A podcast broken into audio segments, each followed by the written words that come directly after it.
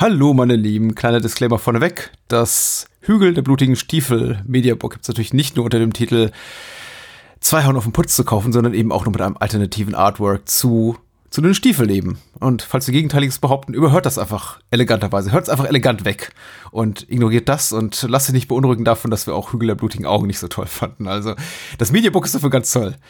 So oder so, viel Spaß mit der nun folgenden Episode und kommt gut in die Feiertage. Ho, ho, ho, ho, ho. Ist das hier die Kindervorstellung? Tut mir leid, kleiner Mann. Das ist die Bahnhofskino-Spätvorstellung für die schmierigen Onkels. Mit wem? Mit Patrick Lohmeier und Daniel Gramsch.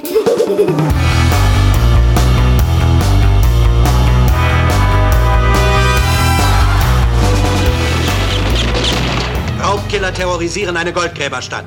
Der Ort ist wie ein Pulverfass. Der kleinste Funke genügt, die Hölle losbrechen zu lassen. Ein Western nach Schema F? Vielleicht. Wenn Giuseppe Culizzi ihn nicht gemacht hätte.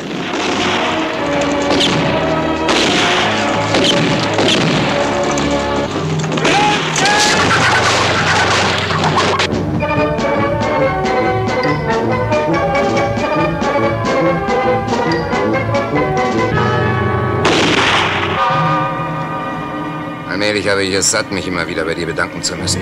Dann lass es bleiben. Dich habe ich übrigens gar nicht gesucht. Aber jetzt kannst du mir als Köder dienen.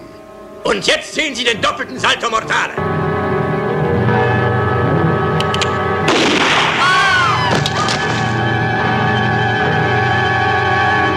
Wenn ihr mich nicht sofort freilasst, habt nicht nur ihr, sondern auch eure Frauen und Kinder nichts zu lachen. Hört auf mich, werft die Schießeisen weg. Wenn ihr mich losmacht, sorge ich dafür, dass keinem von euch ein Haar gekrümmt wird. Erneut stellt Giuseppe Colizzi unter Beweis, dass er zu den besten Western-Regisseuren zählt. Hallo und herzlich willkommen zur Episode 405 des Bahnhofs Kino Podcasts. Mein Name ist Patrick und bei mir ist der Daniel. Hallo. Hallihallo.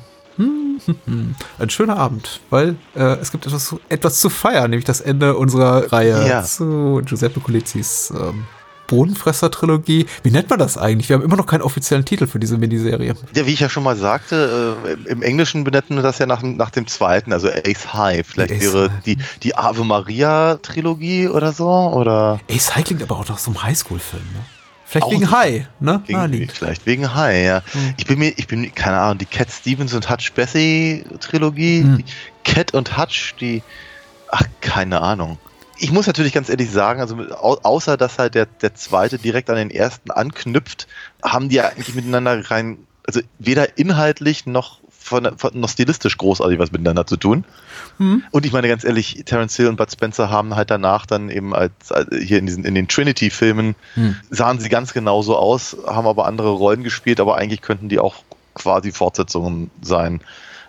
Pff, ist eigentlich auch völlig Mumpe. Also, Und, und daran anknüpfend spielt ja im Grunde auch hier im dritten Teil jetzt Woody Strode die Rolle von Brock Peters aus dem zweiten Teil. ja, ne, den Eindruck hatte ich nämlich eigentlich auch, ja. Äh, das erinnert mich so ein bisschen an diese, an diesen wirklich tragischen Umstand bei, ich glaube, es war, was der alte, wo sie einfach den dunkelhäutigen Assistenten, die Person of Color, ähm, besetzt haben. Ich glaube, Ja. hier hat Sanusi Bliss mit einem anderen dunkelhäutigen Schauspieler und gedacht haben, vielleicht, Ei. ach, der gemeine ZDF-Zuschauer merkt es vielleicht nicht. Nee, die, die sehen doch alle gleich aus, nach dem Motto.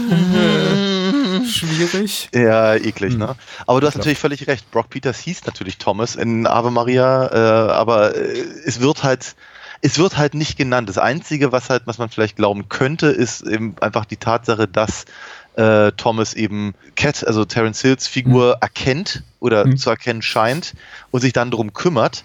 Kö- Könnte, könnte man, glauben, dass es halt, also, man braucht die Information nicht, dass die beiden nicht kennen. Also, okay, meine, Tho- Thomas äh, im, im, im zweiten Film balanciert halt auf dem, auf dem Drahtseil und hi- hi- hier schwingt er halt unterm, unterm äh, Zeltdach. Hm. Ja, irgendwo gibt es da schon diese Ähnlichkeiten, aber nochmal, man braucht es nicht wirklich. aber ich habe mich Ähm. gefreut, Woody Strode zu sehen, tatsächlich. Ja, absolut. Ich Auch, auch wenn er in ihn, der, in der, im, DDR-Vorspann Strude geschrieben wird. Ja, der DDR-Vorspann ist interessant, wie überhaupt alle Vorspänne interessant sind. Erstmal ist die Namen, die Reihenfolge der, der Namen der Hauptdarsteller anders, also in Ja. der Anordnung, dann eben auch teilweise mit Rechtschreibfehlern, mir ist auch aufgefallen. Ich glaube, hier George Eastman, Luigi Montefiore ist Luca Montefiore in der BRD-Fassung. Es ist schwierig. Also insbesondere eben bei Leuten, die wirklich große Stars sind, wie eben Woody Strode oder dann später Luigi Montefiore, der hier an seine ersten Rollen spielt als Benjamin Ziehsohn hier von Bud Spencer von Hutch. Von Baby Hutch. Doll, genau. Ja, richtig. und dann eben später ein wirklich großer Star des Exploitation-Kinos wurde in Italien. Ja. Aber, und die weißesten Szene hat diesseits von Terence Hills blauen Augen. Ja, toll. Er wirkt gar nicht so riesig. Also äh, Luigi Montefiore ist deutlich über zwei Meter groß, zwei Meter ja. sechs, zwei Meter acht, sowas um den Dreh. Aha. Und äh, in den späteren, in seinen späteren Filmen, sowas wie Anthropophagus, der Menschenfresser und so, und der Porno-Holocaust und ja, andere großartige Meisterwerke, hat er ja wirklich auch Kapital geschlagen ja. aus dieser Körpergröße. Und hier, also neben Bud Spencer, nee, er ist hochgewachsen, aber er wirkt nicht so massig. Nee, dafür, da, uh, Terence Hill äh, hält sie ja äh, für, für, für, verwandt, weil sie ja äh, die gleiche Proportionen hätten. Ach so. Von ja. daher, man, ja, pff, wenn er das sagt, wird es wohl stimmen, ne? Er hat so Surferhaare, das hat mich ein bisschen überrascht. Ich fand ja? sowieso, dass der Film sehr, sehr 70er aussah. Ne, also Benjamin Schrägstrich Babydoll ist halt voll der Surfer-Dude und mhm. die, die, die tanzenden Bergleute am Anfang sahen irgendwie auch aus, als wären sie irgendwie direkt aus dem Rosa von Braunheim-Film gepurzelt. Mhm. Und so, also äh, ist ganz, ganz äh, schräg. Also ist, ja, es, es, es, es wird darüber zu reden sein, über die, die Wahrnehmung dieses Films, also auch gerade in meiner persönlichen Historie. ja, ähm, ich kannte ihn zuvor noch nicht, zumindest nicht in der Fassung, in der wir ihn jetzt gesehen haben, nämlich in verschiedenen Fassungen. Ja. Ich glaube, zur Vorbereitung haben wir die BRD-Kinofassung geguckt, die äh, deutlich zusammengestrafft äh, gerafft ist auf äh, gut 85 Minuten. Äh, die DDR-Kinofassung, die ich ja tatsächlich die, also von den seriösen Fassungen, die für die gelungenste halte. Ja. Weil auch, auch kom relativ kompletteste. Und ich habe auch noch mal die, äh, in die Super 8-Fassung reingeguckt. Die heißt, auch, ja. ich glaube, Hiebe kennen keine Liebe oder Hiebe gibt es, Hiebe gibt es immer wieder. Genau, mm, genau ja. ja. ja genau. Die Comedy-Fassung habe ich mir erspart, weil die kenne ich tatsächlich, glaube ich, noch aus dem Fernsehen. Ich habe, ich habe mir tatsächlich die Mühe gemacht und habe mir alle Fassungen zumindest so im Schnelldurchlauf angeguckt und versucht mhm. zu vergleichen. Also natürlich, also vollständig gesehen habe ich ja die, die, die, äh, die 70, also die von 1970, in der Per Schmidt Terence Hill spricht und Benno Hoffmann ähm, äh, Bud Spencer mhm. der hier interessanterweise wieder Dan genannt wird, mhm. wie in Django. Ja. Äh, was ich interessant finde, also dass sie da, dass sie da irgendwie einen Zusammenhang äh, hergestellt haben, der den sie sonst, der, der sie sonst irgendwie nicht interessiert hat. Ja. Und äh, hatte mich ganz, ganz darüber, also ich hatte mich sehr, sehr darüber gefreut, weil ich dachte so bei mir, wow, die, die passen erstaunlich gut also die, die, die, die, die Stimmen, die Stimmlagen funktionieren relativ gut und, und äh, äh, auch die Art und Weise, wie sie reden und, und so, das ist so ohne, ohne große, großen Humor. Der Film kommt sowieso ohne großen Humor aus, also anders als der zweite, den wir zwar natürlich nur in der, in der äh, etwas komischeren Fassung gesehen haben, haben sehen können. Ähm, und dennoch wirkte der Film alles in allem sehr viel lustiger. Der hier hat, der hat hier nichts Komisches, also auch gar nichts aber wie, ich fand das halt, das funktioniert tatsächlich äh, sehr, sehr gut. Ähm, habe mir dann im Anschluss eben, habe ich in diese, in die, in die D-Verfassung äh, reingeguckt, dachte mir, oh ja, stimmt, an die erinnere ich mich. Und wir, das werde ich dann noch zu gegebener Zeit noch kurz etwas äh, erörtern. Habe dann die Super 8-Fassung mir angeguckt, dachte mir, das ist lustig drollig. Ich mag ja sowas. Ich finde das ja irgendwie total witzig. Ein, ein, äh, ein äh, Bekannter von mir, der, der veranstaltet regelmäßig Super 8 Abende und äh, zeigt dann eben die, keine Ahnung, Star Wars irgendwie auf 30 Minuten runtergekürzt. Das macht immer viel Spaß. Das absurd. Ich finde es echt absurd, aber es gab, äh, man hatte ja nichts anderes. Und, äh, ja, wir ja zum Glück schon. Unsere wir ja zum Glück schon, ja. Aber äh, trotzdem, ich finde ich find einfach diese Idee, so quasi zu gucken, okay, was ist das, was ist das Mark in der Suppe, ja? ähm, und dann schneiden wir das mal runter. Finde ich voll geil. Ich habe mir die, ich habe mir die Langfassung angeguckt, habe habe mich ein bisschen gewundert, dass sie doch eben länger ist als die als die DEFA-Version und stellte mir aber die Frage, aber wo? Mir ist ein, also mit Ausnahme einer kleinen kurzen Szene ganz am Anfang und einer Musik, nee, nicht mal die Musiknummer, oder doch die Musiknummer? Ich weiß nicht. Also auf jeden Fall mhm. ganz kurze kleine Szenen, ansonsten muss es halt wirklich minimalst Schnitt sein. Also mhm. hier eine Einstellung länger, da äh, ein bisschen was anders arrangiert. Und so kommt man dann eben auf, auf äh, glaube ich, 105 Minuten. Und dann habe ich eben tatsächlich nochmal mir die, die, die Comedy-Fassung angeguckt und stellte fest, nee, die funktioniert nicht. Wobei sie sich halt auch hier wie ich auch schon neulich mal sagte, gar nicht mal so sehr aus dem Fenster gelehnt haben und gar nicht, gar nicht so übertrieben schnodderig waren in ihren, in ihren blöden Sprüchen.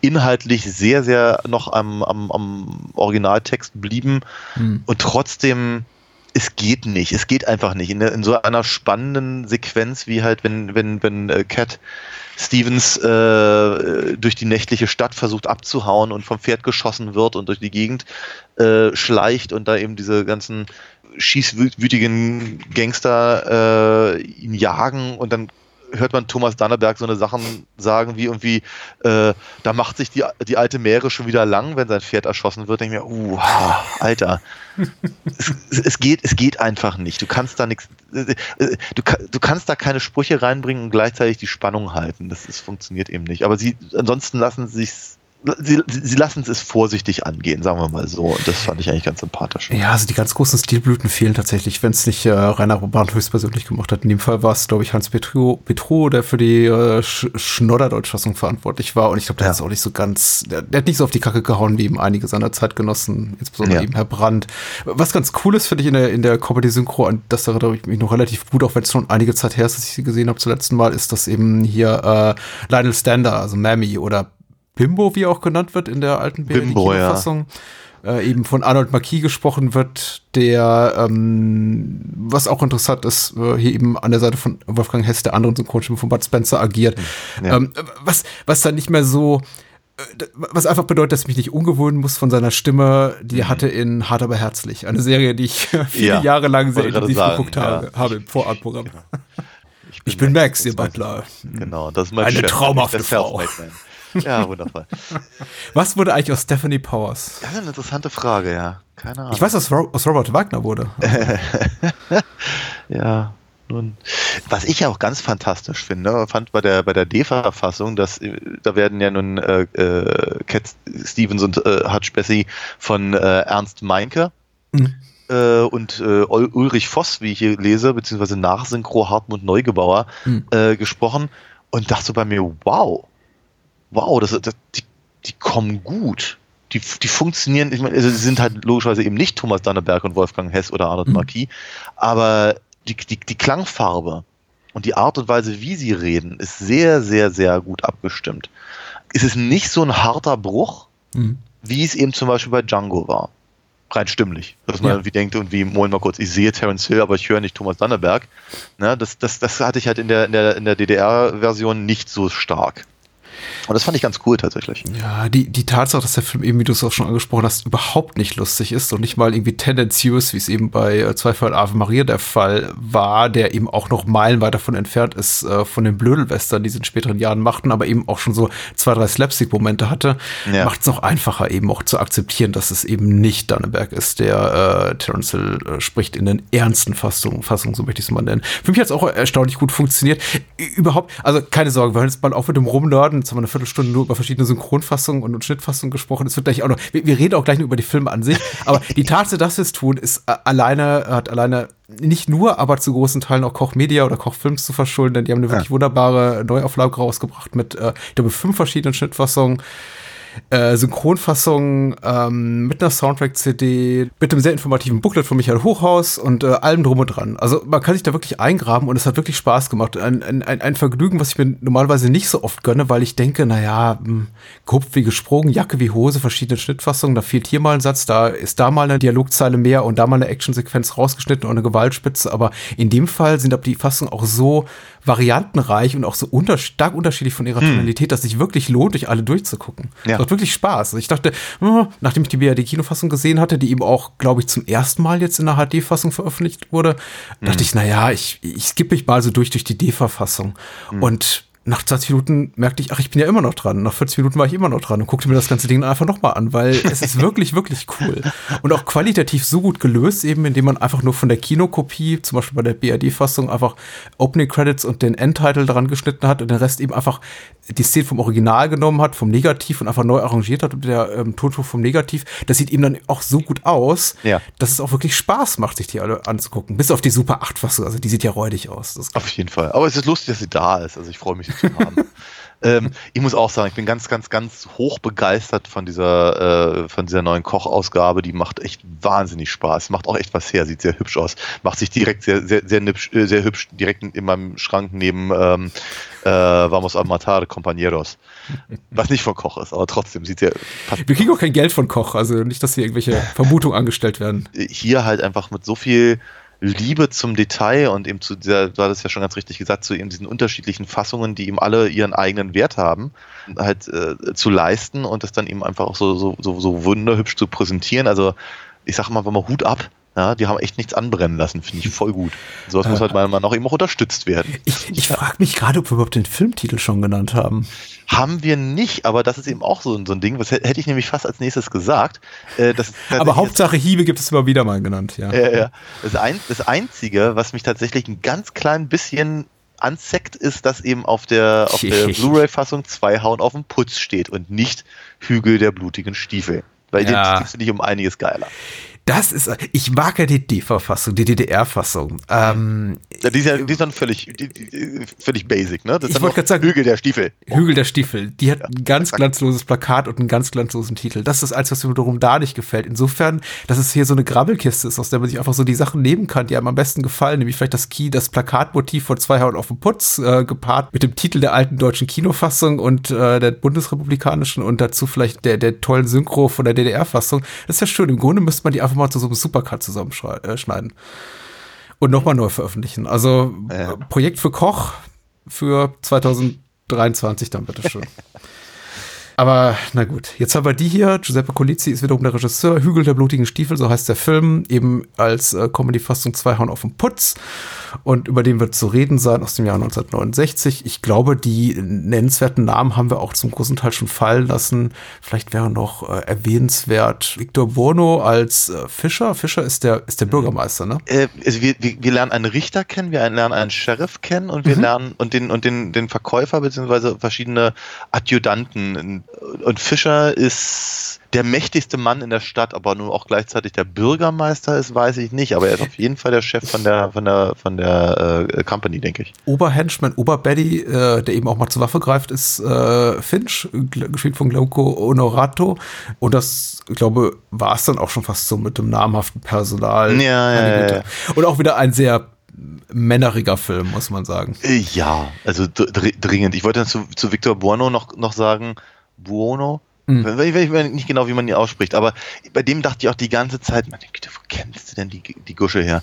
Woher kennst du ihn? Woher?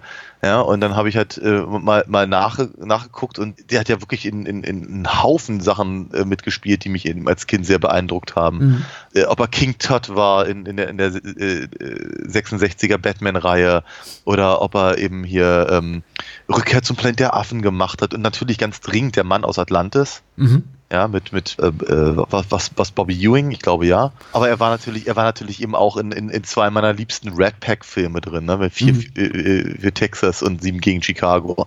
Und so, also äh, toll. Also ich dachte halt, er kam mir halt unglaublich bekannt vor und er gibt dem Film natürlich auch eine ganz, ganz besondere Präsenz die sehr gut funktioniert. Ich finde ihn ganz, ich finde ihn einen interessanten Schurken nach eben äh, Kevin McCarthy im letzten Film und äh, hier äh, äh bisschen Antonio, wie, wie, äh, wie hieß er gleich der, der Schauspieler?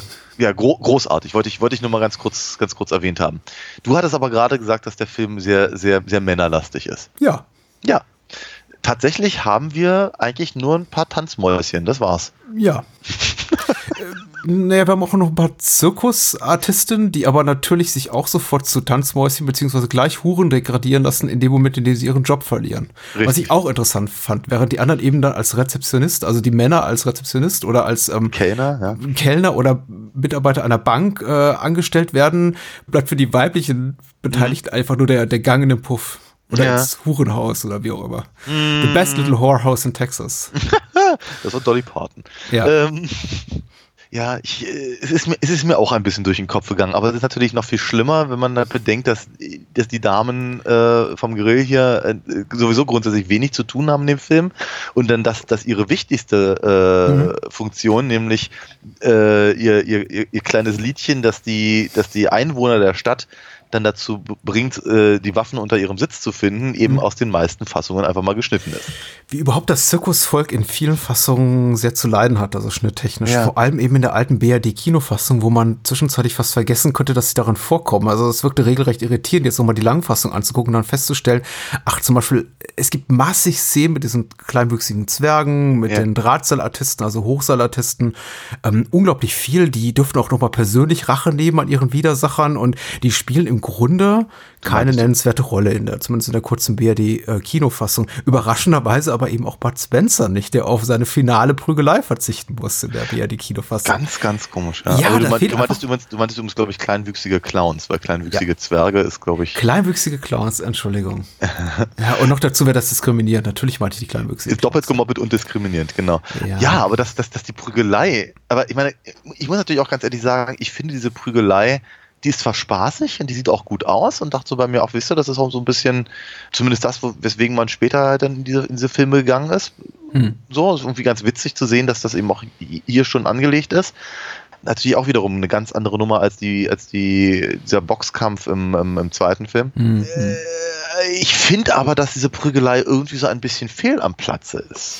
Ne, weil der Ja. Film ist ja, also in, zumindest in der, in der äh, ursprünglichen Kinoauswertung mit 85, 86 Minuten, ist ja sehr, sehr geradlinig und sehr düster und, und, und, und ernsthaft und all das. Das, das. das mag natürlich auch daran liegen, dass eben vor allem der, der Zirkus halt so, so, so rausgekürzt wurde.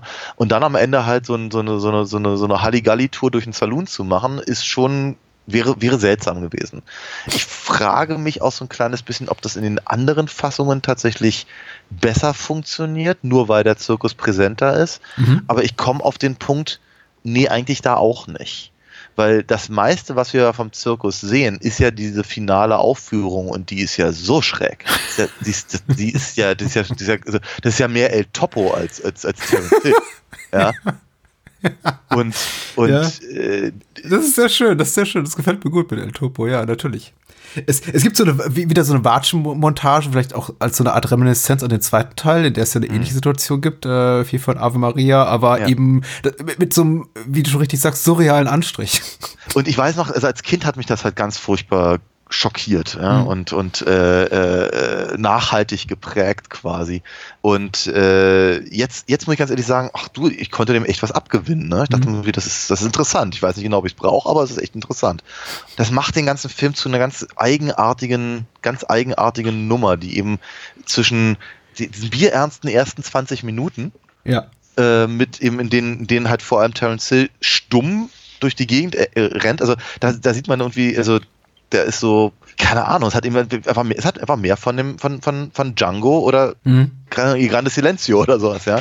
Und ähm, dann eben, dann eben diese, diese, diese anderen Nummern, die halt sehr verspielt sind, surreal, das, äh, hattest du gerade gesagt, also geradezu äh, experimentell würde ich es fast schon nennen. Und wo, wo ich so das Gefühl habe, 69, der Film war schon sehr in der, also anders als, als, als die anderen äh, Italo-Western äh, aus dieser Reihe, war halt schon, schon sehr in der Moderne da angekommen. Ich, Mhm. nochmal, ich finde das ja heute, finde ich das so faszinierend. Aber deswegen sage ich eben auch, ich weiß nicht so genau, ob ich eben diese Prügelei-Szene tatsächlich in der ursprünglichen Kinofassung wirklich vermisse. Sie ist vor allem merkwürdig platziert, weil sie unmittelbar stattfindet vor dem großen Showdown eben zwischen Ja. Terence Hill-Figur Cat Stevens und Finch, dem Oberhandlanger hier von Fischer, dem Ja. Großindustriellen, wie auch immer. Ja. Und sie dann eben da so reingrätscht und man eben Montefiore eben an der Seite von Bud Spencer eben mal oder, oder Carlo Petersoli eben ein bisschen machen lässt und dann wieder zurückschneidet auf Cat Stevens und äh, Finch. Finch, genau. Und eigentlich so tut, als wäre keine Zeit vergangen. Aber gut, ähm, dieser Moment, genau wie eben auch die, dieser reichlich merkwürdige Anstrich äh, beim Schnitt dieser Zirkussequenzen, in der eben Menschen links und rechts geohrfeigt werden und dann eben äh, die Antlitzer unterschiedlicher Gestalten uns gezeigt werden. Ich frage mich eben inwieweit das der Tatsache geschuldet ist, dass Coetzee aus der Not eine Tugend machen musste und eben mit einem sehr viel kleineren Budget zurechtkommen musste. Also Ja. Paramount hat sich als Verleih nicht beteiligt an den Produktionskosten, ungleich zu viel für Ave Maria, der eben wirklich mit einem großen Budget gesegnet war, ist eben wirklich Hügel der blutigen Stiefel Low-Budget-Produktion. Und man merkt es eben auch hier und da, dass sie einfach so, was die Schauwerte betrifft, gar nicht so viel zu bieten haben, außer vielleicht in, den ersten, äh, in den ersten 20 Minuten, wo man da eben Ja. so einen Wagon-Track sieht und äh, ein paar Pferde und das ist auch alles ganz cool. Aber der Rest der Zeit eigentlich der Film überwiegend in dunkle Kaschem spielt.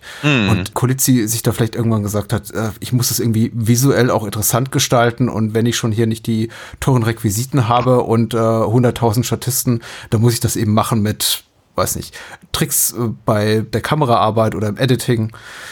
Ich, ich bin mir nicht sicher, wir können dich mehr persönlich fragen.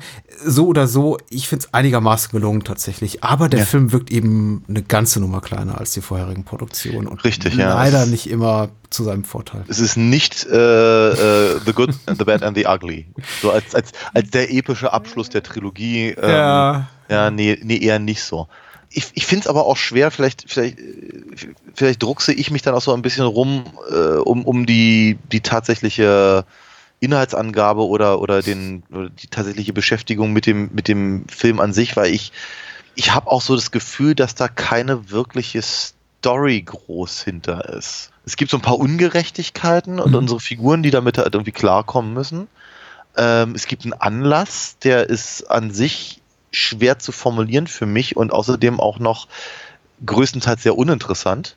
Mhm. Und dann dröselt der Film halt sich so, so langsam auf bis, bis zum Ende. Und dann hat, hat, man, hat man das Gefühl, irgendwie die, die Welt ist wieder gerade gerückt, aber es ist halt schwerer, schwerer zu erklären, worum es eigentlich geht, als es eben bei, bei den ersten beiden Filmen der Fall war. Und der zweite war ja auch schon sehr sequenziell. Absolut, ja. ne? Aber es ist halt, ich habe hier so das Gefühl, boah, dieser Film will halt gar nichts sagen. Ne? Also Ja. Ja. wenn, wenn der Film irgendetwas sagen will, dann etwas, was andere Filme schon sehr viel besser mal gesagt haben. Und Mhm. da stelle ich mir dann halt schon so die Frage, was ist eigentlich der Hintergrund? Warum gibt es diesen Film? Was, was, was soll er außer Geld bringen? ja. Hm. Nur halte ich ihn, ich halte ihn aber gleichzeitig eben auch, auch nicht für, für, für zynisch, sondern ganz im Gegenteil. Ich habe schon das Gefühl, dass da, dass da eine, eine gewisse soziale Position eingenommen wird in Bezug auf das Zirkusvolk, in Bezug Mhm. auf die Goldgräber, auf äh, die Machenschaften der Company und Mhm. all das. Das sind ja alles, alles Faktoren, die den Film tragen im Prinzip, aber irgendwie ist, ist, ist, ist, es wenig, wenig Mhm. wiedergabefähig, würdig. Ich würde gar nicht so weit gehen und sagen, die tragen den Film. Sie sind da, aber sind weniger ausgeprägt als jetzt in anderen Werken des europäischen Westerns, die sehr viel politischer waren und Ja. wirtschaftlichen Notstände oder politischen Konflikte auch, die die kommentierten und wohingegen das hier schon stattfindet, aber tatsächlich sich niemals richtig in den Vordergrund spielt. Wir hatten ja auch schon ein paar mexikanische Revoluzzer im, im, im zweiten Teil, aber Ja. Colizzi, ähm, finde ich, behandelt es immer so mit, mit so einem gepflegten Maß an Opportunismus, so von wegen, was, was ist denn so das, das Naheliegendste, was ich jetzt so als Konfliktpotenzial da reinstreuen kann? Ach, machen wir diesmal, gehen dann aber nicht weiter so auf das große Ganze und den Rattenschwanz an Problemen, gesellschaftspolitischen, sozialen an, die das so verursacht, was da passiert, Ja, ja. sondern einfach, lass uns das mal irgendwie, lass uns mal ein ganz komplexes Problem quasi da ins Getriebe der Handlung werfen, aber das so einfach wie möglich auflösen, indem wir sagen, hier, hier ist der große Industrielle und wir werfen ihn dem, dem Pöbel zum Fraß vor. Ja.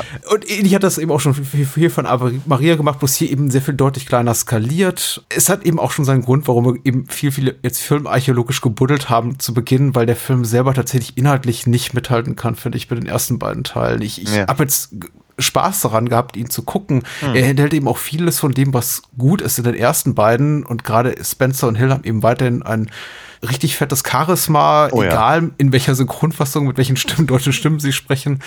Aber es wirkt alles so, alles ein wenig halbherziger und Mhm. gleich jetzt zum zweiten Teil, wo wir uns ja auch ein bisschen über Eli Wallach, Eli, Eli Wallach ähm, mokiert haben, im Sinne von, was macht er eigentlich als Hauptdarsteller, obwohl er natürlich grandios ist, Ja. ist eben hier mit Woody Strode ein, Ja. ein Name, den man an ein gemutmaßtes amerikanisches Publikum vermarkten kann, drin, der auch ganz toll spielt, Oh ja. der aber irgendwie noch, finde ich, noch viel uneleganter in die Handlung hier eingebunden ist. Nämlich fast schon so weit gehen, dass ich sagen würde, ich kann überhaupt nicht nachvollziehen, warum der mit Terence Hill überhaupt rumhängen will. Ja, das ist eine interessante Frage. Ich meine, ich, ich, ich freue mich ja tatsächlich, dass er hier einfach, sagen wir mal, mehr Text hat und, und Mhm. auch, auch, auch mehr, mehr, äh, mehr, mehr Präsenz als in Spiel mir das Lied vom Tod. Ja, klar. Ne? Aber ich meine, er hat ihm auch, hat ihm einfach so ein, er hat eben aber auch diese Präsenz. Er hat ein großartiges Gesicht und, und, und kann das halt ganz hervorragend transportieren. Also auch gerade seine, seine, seine, seine Trauer und seine Wut gegen, ähm, über seinen, seinem, äh, äh, erschossenen, was ist es, sein Freund, sein Ja, ja, das ist Sohn, sein Freund. Ich dachte, er ist sein Sohn, weil er eben auch ein dunkelhäutiger junger Mann ist, aber Ja. soll wohl. ich meine, man fragt sich so ein bisschen, wo ist eigentlich seine Frau geblieben aus dem, aus dem zweiten Film, aber Er wirkt doch etwas falsch besetzt, muss man ehrlich sagen. Also ich, wie gesagt, allergrößten Respekt für Woody Strode. Ich liebe ihn. Er ist ein toller Schauspieler, aber er war eben Mitte 50 zum Zeitpunkt der Dreharbeiten und es ist nicht die naheliegendste Besetzung für einen Zirkusartisten. Nein, nicht wirklich. Nur, nur kann ich halt mit, mit, sagen wir mal, diesem ganzen Zirkus-Sachen relativ wenig nur anfangen, muss ich ganz ehrlich gestehen. V- Vielleicht jetzt, vielleicht jetzt mal kurz erwähnt. Also ich hatte diesen Film tatsächlich bisher nur ein einziges Mal gesehen. Und zwar in der D-Verfassung. Wir hier in Berlin hatten ja die, ähm, das zweifelhafte Vergnügen, eben fünf Fernsehsender äh, sehen zu können. Mhm. Zwei davon waren halt die, die DDR-Kanäle. In der Hör zu mit, äh, mit, äh, mit äh, Anführungszeichen geschrieben. Und äh, das heißt also ganz, ganz viel von, von, von äh, diesen, von, also von meiner filmischen Frühprägung kommt eben genau aus diesen, aus diesen Sendern, weil die halt den ganzen alten Mantel und Degen und Abenteuerkram irgendwie weggezeigt haben, den eben andere Sender so nicht mehr haben wollten. Ähm, und dann liefen die eben auch gerne mal irgendwie am Nachmittag oder sowas. Und dann hatten sie eben auch gerne mal irgendwie, irgendwie, keine Ahnung, Louis de Finesse-Reihen und, und, und wie jeden Montag gab es halt dieses und dann gab es die Olsenbande und was nicht alles. Und sie hatten eben auch eine ganze Reihe von ähm, äh, Bud Spencer und Terence Hill Streifen immer wieder im Programm und das war ein großes Highlight. Mein Vater und mein Bruder, wie ich immer wieder erzähle, waren ja große, große Fans. Ich wollte eben auch gerne sehen, was die gesehen haben und dann lief eben Hügel der Stiefel und soweit ich mich entsinne, kannte keiner von meinen Verwandten eben diesen Film. Und alle waren wir ganz, ganz heiß drauf, diesen Film zu gucken. Und dann war es eben, eben, eben keine, also nicht die, nicht die bekannten Synchronsprecher, sondern eben andere. Dann vergehen erstmal 20 Minuten, dass, dass äh, Ter äh, Terence Hill halt überhaupt was sagt. Äh, dann sind die beiden nicht die Hauptfiguren, sondern eben offenkundig Woody Strode über weite Strecken und eben äh, Lionel Stander. Äh, Dann, dann ist er eben relativ brutal im Vergleich Mhm. zu, zu, äh, zu anderen äh, Hill Spencer Filmen und sehr ernsthaft und, und all diese ganzen Sachen. Und ich, ich erinnere mich noch ganz, ganz deutlich dran, wie unruhiger meine gesamte Familie wurde vor dem Fernseher. Nach dem Motto, wie, wann fängt es denn endlich an, so zu werden wie das, was wir erwarten? Mhm. So, und ich weiß auch noch ganz, ganz deutlich, bei dieser, bei dieser abstrakt Zirkusnummer gegen Ende wurde dann der Fernseher ausgemacht. es, rei- es, reicht, es reichte dann einfach. Ne? Okay. Das war, das war dann Mhm. äh, ganz, war, es war, war einfach nicht mehr, war nicht mehr, nicht mehr tragbar. Wahrscheinlich wurde, wurde der Fernseher auch mit diesen Worten ausgemacht. Das reicht jetzt einfach. Vermutlich, ja. Also, so genau kann ich mich daran nicht mehr erinnern. aber eben wieder dieses, diese Prügelgeschichten mit den, mit den äh, wechselnden Gesichtern war, waren, waren eben sehr, sehr schockierend. Das war halt einfach sowas, was hatte ich eben äh, noch nicht gesehen. Und wenn dann eben die beiden da oben auf ihren äh, Trapez, ne, wie heißen die Dinger denn? Hochseilen oder was? Naja, auf diesen, auf diesen Schaukeln halt am, am, am, am Hochseil so. äh, sitzen und halt immer die Namen von, von verstorbenen äh, Bergarbeitern rufen. Das hat mich total gegruselt. Mhm. Ich fand das halt, fand das ganz, ganz unangenehm. Und das ist mir wirklich Jahre, ist mir das nicht aus dem Ohr gegangen. Ich habe ich hab mich, da, hab mich da immer wieder dran erinnert, weil ich das so unangenehm fand. Und ich habe aber eben als Kind, habe ich aber auch nicht verstanden, dass sie das erstens natürlich auf die Szene vorher bezogen hat, äh, ähm, wo die, die Claims, also diese, diese, diese, diese, Schürflizenzen Ja, Ähm, äh, ver, ver, äh, vergeben werden sollten. Und dass halt im Prinzip der äh, Fischer eben dadurch bloßgestellt wird, beziehungsweise eben die, die Goldgräber selber äh, quasi aufgewühlt sein, sein sollen. Mhm. So, und das also wird diesen, ich, ich, fand das alles nur total seltsam, total merkwürdig und, und, Mhm. und, und sehr, sehr, sehr, sehr unangenehm. D- Das war's. Das war dann, das war das, also ich, ich habe ehrlicherweise nie rausgefunden, wie dieser Film endet Ja. weil eben ich ihn bis jetzt nie, nie zu Ende gesehen habe.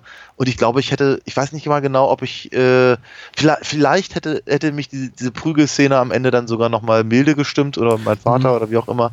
Aber nee, das war, das war einfach kein, das war nicht der Film, den wir sehen wollten. Nicht mit, nicht Ja. mit den beiden. Dabei, dabei wäre es, glaube ich, kurz vor Schluss fast doch geworden. Ich meine, es gibt schon Ja, ja. diesen sadistischen Moment natürlich, äh, in dem auch Lionel Stander dann dran glauben muss, den ich auch relativ furchtbar fand. Und ich habe mir, ich möchte auch gleich nochmal darauf zu sprechen kommen, auf das äh, gemutmaßte kindliche Empfinden. Denn ich habe nicht als Kind gesehen, aber ich, ich kann mir sehr gut, kann mir sehr gut vorstellen, dass es mir auch so ähnlich ergangen wäre, dass ich gesagt hätte, das ist, glaube ich, nicht das, was ich gucken will. Und ich glaube, es wäre meinen Eltern ähnlich gegangen, weil die Erwartungshaltung eben, die man an diese Art von Europudding hat, ist eben eine andere als das, was man dann eben kriegt. Das ist, du sagst Ja. eben gewalttätig. Ja, gewalttätig glaube ich nicht in dem Sinn, dass jetzt hier jede Menge Blut spritzt und Kehlen aufgeschnitten werden und Bloodscripts hinter Blüschen explodieren, aber es ist einfach eine sehr, sehr zynische, düstere, tatsächlich gewaltgeladene Atmosphäre, die den ganzen Film durchzieht und eben der fast komplette, die fast komplette Abwesenheit jeglichen Humors, die macht äh, phasenweise schwer erträglich. So ein bisschen erträglicher finde ich tatsächlich in der BRD, in der alten Kinofassung, weil eben sehr, sehr kurz ist und sehr, sehr fokussiert auf den nackten Plot, den so schnell wie möglich zu erzählen, ohne irgendwelche Füllerszenen. Aber wenn du eine längere Fassung guckst, eben die, die DDR-Fassung oder die internationale Verleihfassung, dann hast du ja unglaublich viele Momente, denen einfach Leute im dunklen Räumen sitzen und ihr Schicksal lamentieren und es ist alles so furchtbar zermürbend. Ja. Ich kann mir vorstellen, dass das mag einen so erschüttern. Aber was ich sagen wollte, ich meine, hättet ihr weitergeguckt, hättet ihr, ja, ihr hättet noch eine Prügelszene bekommen, ihr hättet ein sehr versöhnliches, konventionelles Ende bekommen, mit äh, hier dem fahrenden Zirkusvolk, was eben nochmal die Kamera winken darf, äh, Bud Spencer darf nochmal grimmig über die Schulter gucken. Übrigens alles so Momente, die auch in der BRD-Kinofassung fehlen. Ja, ja. Warum auch immer. Also da wird wirklich hier Fischer verlässt den Raum quasi, äh, wird seinem Schicksal überlassen, mutmaßlich dem Tod und Schnitt, harter Schnitt zum Abspann. Also Ja, und die reiten in den Sonnenuntergang, ja. ja, die erspart, also die, die, die BRD-Kinofassung erspart einem gar nichts. Also jegliche Freude ist da einfach rausgeschnitten. das ist äh, keine Prügeleien, keine Zirkusleute, die doch mal äh, winken dürfen und Juhu schreien Ja. dürfen. Nix. Ja. Eine besondere Erfahrung. In der Tat, in der Tat. Tatsächlich relativ schwierig, viel Erbauliches über den Film zu sagen, abseits seiner Produktionsgeschichte, der den Umstand der verschiedenen Schnitt- und Synchronfassung und eben auch nochmal so im Kontext seiner Existenz als Teil einer äh, Trilogie, so lose sie auch immer sein mag. Weil inhaltlich ist sie tatsächlich, ist tatsächlich Hügel der blutigen Stiefel oder zwei Hörner auf dem Putz für mich fast in jeder Hinsicht einfach nur die zweitklassige Va- Variante dessen, was wir schon gesehen haben. Was, was schade ist. Also ich hatte mir mehr erwartet. Und trotzdem, so schizophren das jetzt auch klingt, ich hatte wirklich Spaß beim Gucken, weil im Grunde, ich, ich glaube, das ist aber auch klar geworden, dass unsere beiden vorhergehenden Gesprächen, Kolizzi kann das eben, der, äh, der ist super an der Kamera. Der, der, der Score stammt wiederum hier von Carlo Rusticelli, der wieder hier ein orchestrales Feuerwerk abbrennt. Das klingt alles auch ganz toll. Ich habe Riz Ortolani im, im, im Abspann auch gelesen. Was hat der denn ja gemacht tatsächlich? Äh, Riz Ortolani hat das Ganze, glaube ich, tatsächlich orchestriert, also tatsächlich Ah, als okay. Dirigent gewirkt. Ähm, Ah, okay. Die werden nochmal separat genannt. Also Ja, äh. Rusticelli hat den Score geschrieben, ich glaube, Ortolani hat das Ganze dann eingespielt. Ja. Ah, okay, okay. Technisch alles ganz toll, aber ja, ich weiß nicht, ich glaube, losgelöst von den beiden anderen Teilen würde ich jetzt sagen, hm, super Wiederentdeckung, aber äh, so, hm. Ist tatsächlich, eine, ja, finde ich eine interessante, interessante Einschätzung. Also, ähm, ich, ich würde mich jetzt schon mal, mal ganz kurz gerne Mhm. versuchen an einer, an einer Zusammenfassung, die ja nicht vorgelesen sein muss, aber grundsätzlich halt einfach mal, um mal ganz kurz die, die Eckpunkte des Films nochmal abzustecken, jenseits dessen, was wir sowieso schon über einzelne Szenen gesagt haben. Es ist halt schon so, dass halt die, der, der ausschlaggebende Punkt eben tatsächlich nichts mit, dem, mit den anderen beiden Filmen zu tun hat. Cat Stevens wird, wird gejagt, verwundet, kommt zum, zum, äh, zum Zirkus, wo er eben äh, Thomas wieder trifft, also offenkundig wieder trifft, äh, auch wenn das der Film eigentlich nie so klar macht. Wird, wird gepflegt, äh, verkrümelt sich wieder, damit, um den Zirkus zu schützen. Dabei wird aber eben der Kumpel von, von Thomas umgebracht, der nun wiederum äh, Cat Stevens findet und gemeinsam wollen sie Finch erledigen, brauchen dazu die Hilfe von, von Hutch bzw. Dan, also Bud Spencer, der seinen sein, äh, Kumpel Babydoll bzw. Benjamin mitnimmt. Und letztendlich kommen sie in eine, in eine äh, mit, quasi gemeinsam mit dem Zirkus in eine äh, groß angelegte ja, wie möchte ich es Verschwörung nennen? Möchte ich es ein Monopoly-Spiel quasi Ja, in einer kleinen ja, ja. Goldstadt, äh, Goldgräberstadt. Und der versucht eben halt Fischer im Prinzip sämtliche Schürfrechte halt aufzukaufen, äh, weil, weil er eben die Goldgräber drangsaliert. So. Ja. Und mit Hilfe des Zirkuses können, kann, können sie die Goldgräber aufwühlen, äh, um, um sich gegen Fischer aufzulehnen und eigentlich nur damit Cat Stevens Rache an Finch nehm, nehmen kann, weil der ihn angeschossen hat. Ja. Und in der Zwischenzeit genau. kriegt, kriegt Thomas eben auch noch seine Rache für, für den Tod an seinem Kumpel. Absolut richtig. Und ich glaube, da liegt auch ein, großer Teil des dramaturgischen Versagens des Films für mich, nämlich dass dieses ganze, dieser, dieser Aspekt der Wirtschaftskriminalität, die ja, glaube ich, auch für Suspense sorgen soll und zumindest die Handlung ganze Zeit lang vorantreibt. Also wir verbringen unglaublich viel Zeit mit diesem Buchhalter und seinem Assistenten, wie sie eben da Fischer beäugen und seine Finanzen, was er da alles macht und wie er da mit den Dorfbewohnern rumschachert über irgendwelche Schiffrechte und so weiter und äh, Läden aufkauft und da quasi alles äh, für sich monopolisiert. Ähm, das hat aber inhaltlich wenig bis gar nichts damit zu tun, was eigentlich äh, Terence Hill und Woody Strode und Bud Spencer da umtreibt. Die wollen nämlich einfach alle Rache üben nur. Mhm. An Finch vornehmlich. Und wenn sie dann Fischer noch mitkriegen können, auch gut. Aber der persönliche Bezug fehlt ebenso. Und das hat eben San Antonio, also im ersten Teil, so gut gemacht tatsächlich, dass da eben ein persönlicher Bezug war, dass da jemand eben wirklich war, der, der die Hilffigur, also Cat Stevens, hintergangen hatte, an dem es eben ein persönliches Rachemotiv gibt. Und äh, dieselbe Dynamik eben zwischen Eli Wallach und seinen Widersachern dann im zweiten Teil. Ähm, und hier ist das so ein bisschen, ja, steht das so nebeneinander quasi. Da gibt es diesen, diesen Wirtschaftsthriller im weitesten Sinne, im allerweitesten Sinne, also weil so richtig Hand und Fuß hat das alles, glaube ich, nicht. Ja. Äh, zu sehr hinterfragen sollte man das nicht inhaltlich. Und dann ist da diese Rachegeschichte und für letztere, die eigentlich für mich die gewinnbringendere ist, weil eben emotionsgeladenere hätte es einfach erstgenannte nicht gebraucht. Ja, total.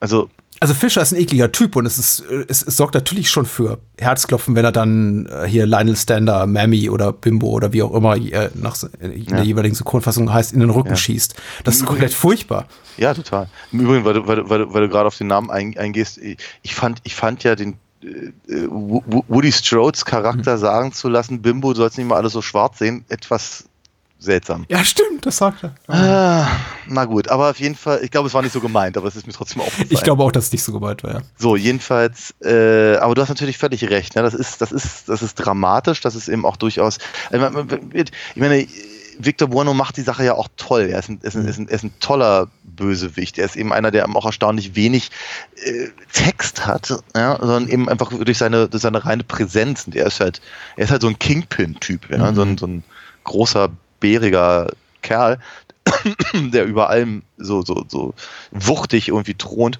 Mhm. Das reicht halt völlig, dass er dann eben seine kleinen Handlanger durch die Gegend schickt und all das. Und er selber hat ja, glaube ich, nur ein oder zwei Gefühlsausbrüche und dann halt eben den, den Schluss und all das. Und mittlerweile, wir, wir mögen Lionel Standers Figur eigentlich ganz gerne so weit und, und äh, dass das dann eben so passiert, ist halt, das ist dramatisch, das ist spannend, das ist, das funktioniert. Ich finde eben auch cool, dass er eben offenkundig, ich meine, er, er hat ja schon gezeigt, dass er feige ist, weil er eben Mammy halt in den, in den Rücken schießt, mhm. aber dass er eben auch noch, dass er sich halt im Prinzip eher, eher dem Mob überlässt und, und nötigenfalls hängen lässt, als dass er, dass er, dass er äh, gegen Cat Stevens die äh, Pistole zieht. Mhm. Ich finde, ich finde, ich finde, das ist schon eine starke Charakterisierung tatsächlich. Da kann, mhm. hätte man noch ein bisschen mehr draus machen können. Ne? Aber es ist äh, alles in allem. Weißt du, wie mir das vorkam zwischenzeitlich? Wie ein schlechter Lucky Luke Band. Davon gibt es auch einige, ja. Ich glaube, es ist einer der bekanntesten, aber in den, in den, ich kann mich nicht mehr im Einzelnen an diesen, an den Band erinnern, in dem äh, Lucky Luke eben tatsächlich in dem Western-Zirkus ist. Hm. Aber irgendwie habe ich so das Gefühl, wir haben hier, also als, hätte, als hätten sie beim, beim, beim Schreiben des, Text, äh, des, des Drehbuchs gesagt, okay, was haben wir hier an, an, an Ideen, die wir so im, im, im Italo-Western noch nicht gesehen haben? Oh, Zirkus. Zirkus haben wir da noch nicht gehabt. Das ist bestimmt, das ist bunt und das, da kann man bestimmt was draus machen und jetzt binden wir das irgendwie in die Story ein. Und irgendwas anderes basteln wir schon irgendwie drumrum. Hm. Es hält halt den ganzen Film nicht zusammen. Es, es mag ein Alleinstellungsmerkmal sein und die Tatsache, dass ich mich ihm nach 30 oder 40, naja, nicht ganz 40 Jahren, aber nach im 30 Jahren trotzdem immer noch dran erinnere, scheint es ja tatsächlich was gebracht zu haben, einfach durch die Absurdität des Gezeigten äh, und die Eindringlichkeit, aber es macht die Sache leider nicht nicht, nicht halb so interessant, wie sie geglaubt haben, dass es tun würde. Es wird viel tatsächlich zusammengehalten, einfach durch äh, Giuseppe Colizis inszenatorische Kunst, weniger durch sein Drehbuch, was eben nicht mal 0815 ist, sondern teilweise eben auch irrgeleitet, finde ich tatsächlich in dem, aufgrund der Tatsache eben, dass, wie du schon sagst, ich glaube, das Drehbuch einige Ideen für interessanter hält, äh, als so, wie sie tatsächlich rüberkommen, nämlich nicht sonderlich spannend.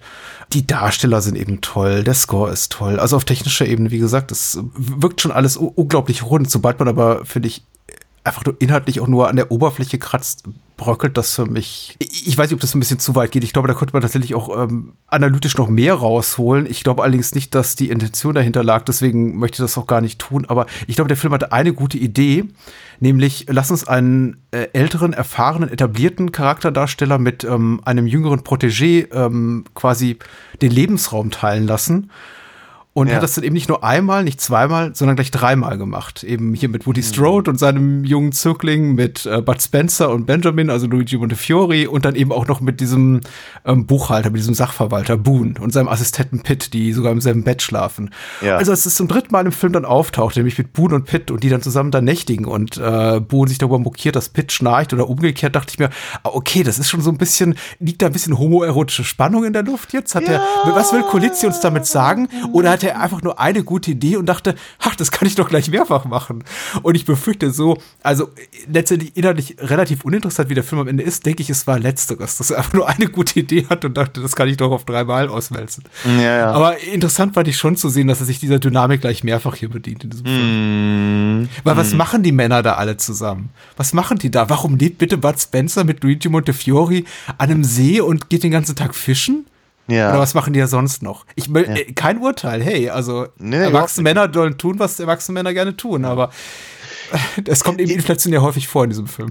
Die, die, die, ich finde das, find das tatsächlich sehr genau beobachtet, weil es ist natürlich schon etwas, was einem sofort um die Ohren gehauen wird. Der Film fängt an mit, äh, mit Leuten, die, weiß ich, was spielen die denn die da? Baccarat? Also, wie, nee, ja. äh, ein Würfelspiel. So. Stimmt, ja, die Polka, hm, zu Beginn da. So. Hm. Und ganz am, und, genau, und dann wird eine Polka getanzt und das sind, du siehst halt relativ viele langhaarige Figuren, deswegen auch sehr 70er oder, oder hm. N60er.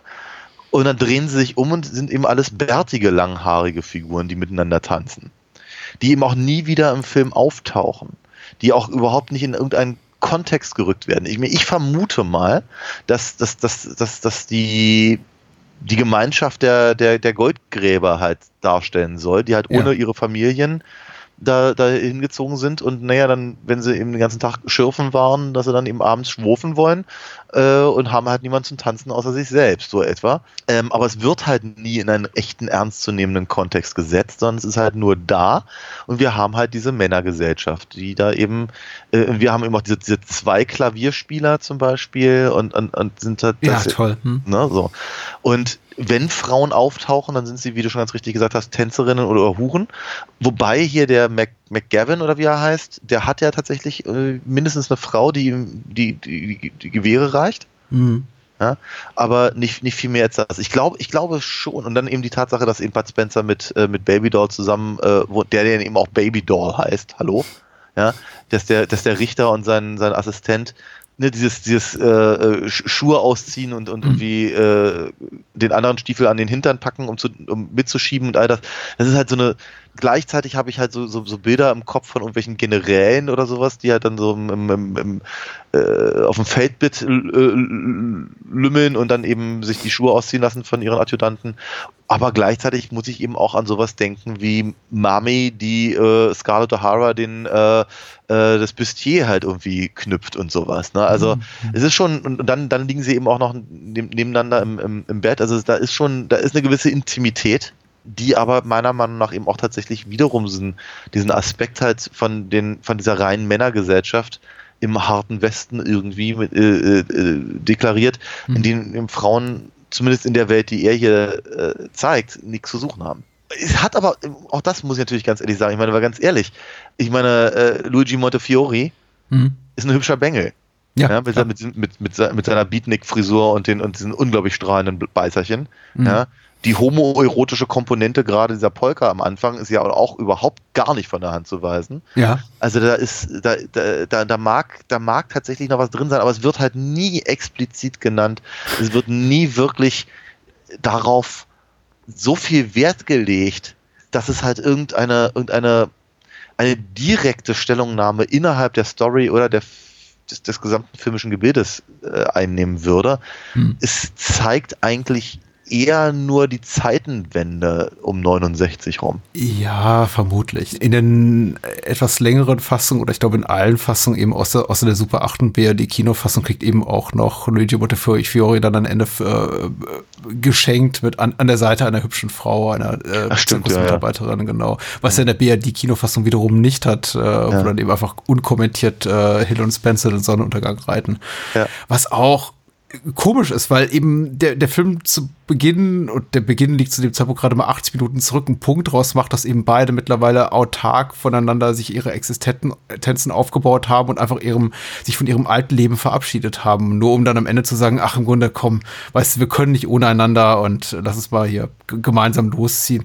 Nachdem eigentlich der Film zuvor sich gar nicht so sehr, egal in welcher Fassung man das Ganze guckt, um ihre figürliche Entwicklung so gekümmert hat war zumindest mein Eindruck. Also ich glaube, er hat kein persönliches, großes emotionales Investment in die Weiterentwicklung dieser Figuren, sondern es ist einfach eher so ein, ein, ein sehr zweckmäßiges Finale oder Ende, weil wahrscheinlich Kulizzi gedacht hat, das sieht, das sieht gut aus, wenn die beiden in Sonnenuntergang reiten. Ja, natürlich, klar. Es das wirkt so ein bisschen, mich, mich hat so ein bisschen erinnert an, und ich glaube, das ist so für einige Menschen vielleicht ein bisschen irritierender Querverweis, wie Skyfall, der dritte Daniel Craig Bond nach den beiden vorhergehenden, okay. in dem er eben quasi erst so als neuer Bond eingeführt wurde, als jemand, der sich erst beweisen muss, als junger Ungestümer in hier Casino Royale und Quantum of Solace, der ja äh, rein chronologisch dann eine Stunde später hier an Casino Royale anschließt. Und dann in Skyfall ist er schon so der abgehalfterte Typ, der gerade mal irgendwie zwei, drei Jahre später kam, aber er wirkt mhm. dann eben so, als sei er mittlerweile 10, 15 Jahre gealtert und ist dann irgendwie schon so halb Alkoholiker und ich bin zu alt für den Scheiß und so eben drauf äh, tendenziös. Und äh, ja, ja, ja. im darauffolgenden hier Spectre ist er im Grunde schon ganz drüber und sagt, ach, warum bin ich das? Habe ich das überhaupt jemals angefangen? Und ich denke mir, eigentlich ist ja nicht wahnsinnig, wahnsinnig viel Zeit gegangen seitdem. Mhm. Ein bisschen mhm. hat mich das deswegen diese Dynamik auch hieran erinnert, weil ja rein chronologisch, was so die Dreh Zeitpunkte betraf, dieser Film nur ein Jahr und der Veröffentlichungszeitpunkt nur ein Jahr nach dem letzten lag. Aber die ja. beiden wirken eben richtig abgetakelt hier schon so wie, wie müde gewordene Westernhelden. Aber sie sind nicht viel älter. In den, in, den, in den, späteren Filmen, in denen sie natürlich diese Rollen nicht mehr geben, mhm. sind sie es ja auch nicht. Ja. Die beiden altern ja nicht bis in die 90er. ja, ja, hm, ja. Äh, Spencer wird immer korpulenter. Das, das, das ist allerdings wahr, ja. ja. Das ist mir allerdings auch aufgefallen. Wenn er da liegt an der, an der, an der, äh, an dem See beim Fischen, dachte ich so bei mir, so viel war er aber da nicht, ne? Also ja. im Vergleich zu, zu, zu späteren Filmen. Ja, in Gott vergibt Django Nieser regelrecht. Also ich schlank möchte ich jetzt nicht behaupten, aber er ist, äh, ich, ich, ich würde davon Abstand nehmen, ihn als dick zu bezeichnen, zumindest im ersten Teil dieser Trilogie. Ja, er hat ein bisschen zugelegt, aber auch nicht wirklich viel. Ja.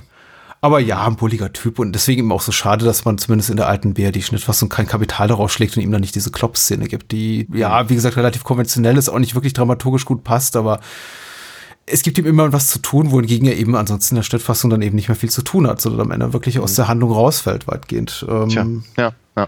Gutes Ding, also ich, ich, ich freue mich, dass wir sie geguckt haben. Kulizzi mhm. hat doch einen Film gemacht mit Spencer und Hill, oder? Doch, zwei Himmelhunde auf dem Weg zur Hölle. Mhm. Ja, ja. Können wir vielleicht mal nachreichen. Auf, doch, warum nicht? Ich mag den sehr gerne. Zwei Himmelhunde auf dem Weg zur Hölle ist ein äh, ganz, ganz wundervoller äh, äh Film mit den beiden und hat dann auch die Musik von äh, den äh, De Angelis-Brüdern. Und die hören wir ja sowieso immer gerne. Hm. Auf jeden Fall, ja. Äh, was für einen Unterschied da drei Jahre machen. Ich glaube, nämlich 72 waren sie schon mittendrin in ihrem Italo-Comedy-Western-Weltruhm, tatsächlich. Ja, natürlich. Aber äh, äh die anderen Sachen hier, äh, Vier Fäuste für ein Halleluja und sowas, die haben sie ja auch dazwischen noch gemacht. Genau, ja, ja. Was ich ja interessant finde, hm. ist, dass eben aber der, der Look den, den die beiden halt in, in den drei äh, Colici-Filmen äh, plus eben natürlich eben äh, Vier Fäuste für ein Halleluja und dem Nachfolger, oder ist das der zweite? Also den beiden anderen, in denen sie halt den, den, den Müden und den ja. Trini, Trinitar und Bambi so, äh, spielen. Und natürlich eben auch, auch was Terence Hill dann später in den Nobody-Filmen gemacht hat. Das ist aber eben einfach so ein, also diese, diese Art der, der, des, des, des, der Kostümier Kostümierung, mhm ähm, halt total gleichbedeutend ist für die Vorstellung, also meine Vorstellung zumindest, von Bud Spencer und Terence Hill. Obwohl, obwohl sie halt noch mindestens zwölf weitere Filme gemacht haben, mhm. in denen sie so nicht aussahen. Aber irgendwie ist das so, so eingeprägt, so dieses, diese rotzige lange Unterwäsche mit dem, mit dem, mit, mit den Hosenträgern drüber oder mhm. eben Bud Spencer mit diesem, mit diesem Fell, dieser Fellweste und all das. Das ist so, ich weiß auch nicht. Ja. Die waren offenkundig schon sehr prägend. Und ich bin halt sehr froh, dass wir über alle drei jetzt hintereinander äh, haben sprechen äh, können und dann eben auch noch in, in so schönen Fassungen, zumindest halt beim ersten und beim dritten. Ich hoffe ja immer noch, dass ähm, auch mindestens so eine schöne Fassung für äh, vier für ein Ave Maria. Man muss so ein bisschen danach suchen und nicht mal besonders intensiv, wie es jetzt Koch bewiesen hat. Denn äh, ich habe, äh, Daniel ich haben uns schon im Vorfeld ausgetauscht und gesagt, hier, lass uns bloß hier den deutschsprachigen Wikipedia-Eintrag gucken, weil da totaler Mumpet steht. So von wegen die deutschsprachige Fassung, die BRD-Fassung sei verschollen, ist sie natürlich mitnichten. Es ist so einfach, dass ich sich immer auf die Suche zu begeben oder einfach den Ja. äh, Rechteinhaber anzusprechen und zu sagen, hier hast du nur eine Kopie rumliegen. Und ja, die gibt's anscheinend noch. Und Koch hat sich da eben echt die Mühe gemacht, die so zusammengestückelt, basiert auf dem Originalnegativ, dass eben eine sehr, sehr gut guckbare Fassung dabei rauskommt von äh, der alten BRD-Version. Und ähm, ja, vielleicht auch demnächst für FIFA und Ave Maria. Vielleicht liegt die auch noch irgendwo rum. Und dieses ganze Ding von wegen verschollen, verloren, vergessen, entpuppt sich als böses Gerücht. Ja. Ja, tatsächlich. Äh, als, als Stück Filmarchäologie sehr, sehr spannend. Vor allem eben der dritte Teil. Äh, die beiden ersten haben noch als große Kinounterhaltung offensichtlichere Qualitäten. Aber alle drei sehenswert. Ja, hat viel, viel Spaß gemacht. Äh, die Weihnachtsfeiertage kommen und man hat doch eine allerletzte Gelegenheit, jetzt, jetzt bei Daniel was zu bestellen für alle Menschen, die Abenteuercomics lieben und die darbende Kunstschaffende unterstützen wollen. Und oder, sage ich mal. Ja. Also man kann auch gerne beides tun. Also Abenteuercomics Ja. lieben, gerne Menschen beschenken Ja. und äh, darbende Künstler unterstützen. Das ist alles ganz hervorragend. Und ich bin das quasi in Personalunion. Oder vielmehr meine Webseite äh, alinafox.de. Und äh, weil ich das irgendwie auch ganz großartig finde, wie ihr uns und mich eben in diesem Jahr unterstützt habt, wie ihr es zum Beispiel Marco getan hat, gerade letzte Woche, gebe ich auch ein bisschen was zurück, weil ich habe mich nämlich entschlossen, ähm, einen Weihnachtsgutschein äh, zur Verfügung zu stellen. Der gilt noch bis zum 9.1.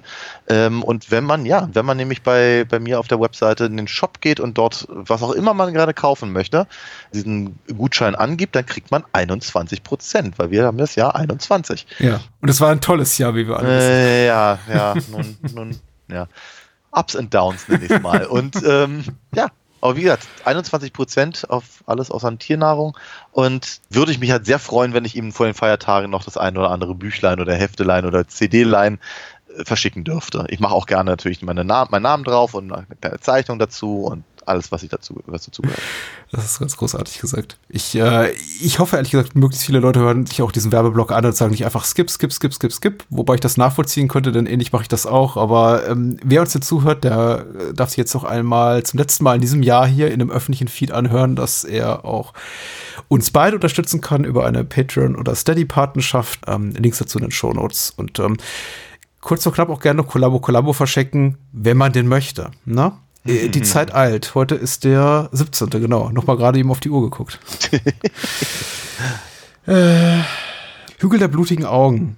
Ja, War jetzt die naheliegende Filmwahl, ne? auf jeden Fall. Der Titel ist ja, der, der, der gibt sich ja quasi von allein. Ja. Wollen wir, wollen wir gnadenlos ehrlich sein? Ja. Der Film hat mir gar keinen Spaß gemacht in der Vorbereitung. Ich habe mir so gesehen und dachte, ja, das ist, ich, ich glaube schon ein anerkannter Klassiker des Exploitation-Films und auch gut, dass wir ihn mal besprechen, aber er Ja. passt mir gerade jetzt so gar nicht in den Kram. Ja, es geht mir auch so. Ich, äh, ich habe ich hab ja, das wissen wir ja und das, das wissen unsere Hörer ja auch sehr deutlich, ich habe ja so mein Problem mit äh, Rape and Revenge Movies. Hm. Es, ist ein, es ist ein Genre, das mir ziemlich Es wird ja gar nicht so viel geraped hier. Nee, es wird nicht so viel geraped. Das, das, was ich sehe, reicht mir durchaus. Und, und äh, ja, aber wie gesagt, also einfach grundlegend. Das, das ist, ich mag ja Exploitation tatsächlich sehr gerne, wenn sie halt echt irgendwie over the top ist und, und, und wie vielleicht auch ein bisschen, bisschen hirnrissig und all das. Und äh, der Film von Wes Craven hier von 1977 hat ja auch durchaus einige ernstzunehmende Schauwerte, die mir dann auch wieder Spaß gemacht haben, aber sie sind halt nie so crazy drauf, dass ich halt irgendwie dass ich mir jetzt halt vorstellen könnte, damit, keine Ahnung, mit drei Acht auf dem Kessel mit einem vollen Kinosaal da äh, äh, zu johlen und, und, und äh, den, den Film um drei Uhr morgens zu gucken. Ja, aber das ist ja auch nicht der Anspruch eines Films wie dieser. Nein, natürlich, natürlich nicht. Aber ich würde damit nur sagen, ich glaube, wäre er so, hätte ich mehr Spaß. Ja, ist ja schon klar, ja. Da ist man Ja, bei sowas wie hier oder Spit on Your Grave falsch aufgehoben. Also, Richtig, genau. Und da ich aber eben, äh, sagen wir, bei sowas wie, weiß ich, Last House on the Left oder so, ich habe ich hab, ich hab einfach wenig, ich habe einfach wenig Freude an solchen Mhm. Filmen, bei denen ich mich immer frage, ist der, ist der eigentliche oder der einzige Ansatz hier nur zu zeigen, also über möglichst langen Zeitraum zu zeigen, wie jemand gequält wird. Ja. Und das finde ich halt irgendwie ungeil.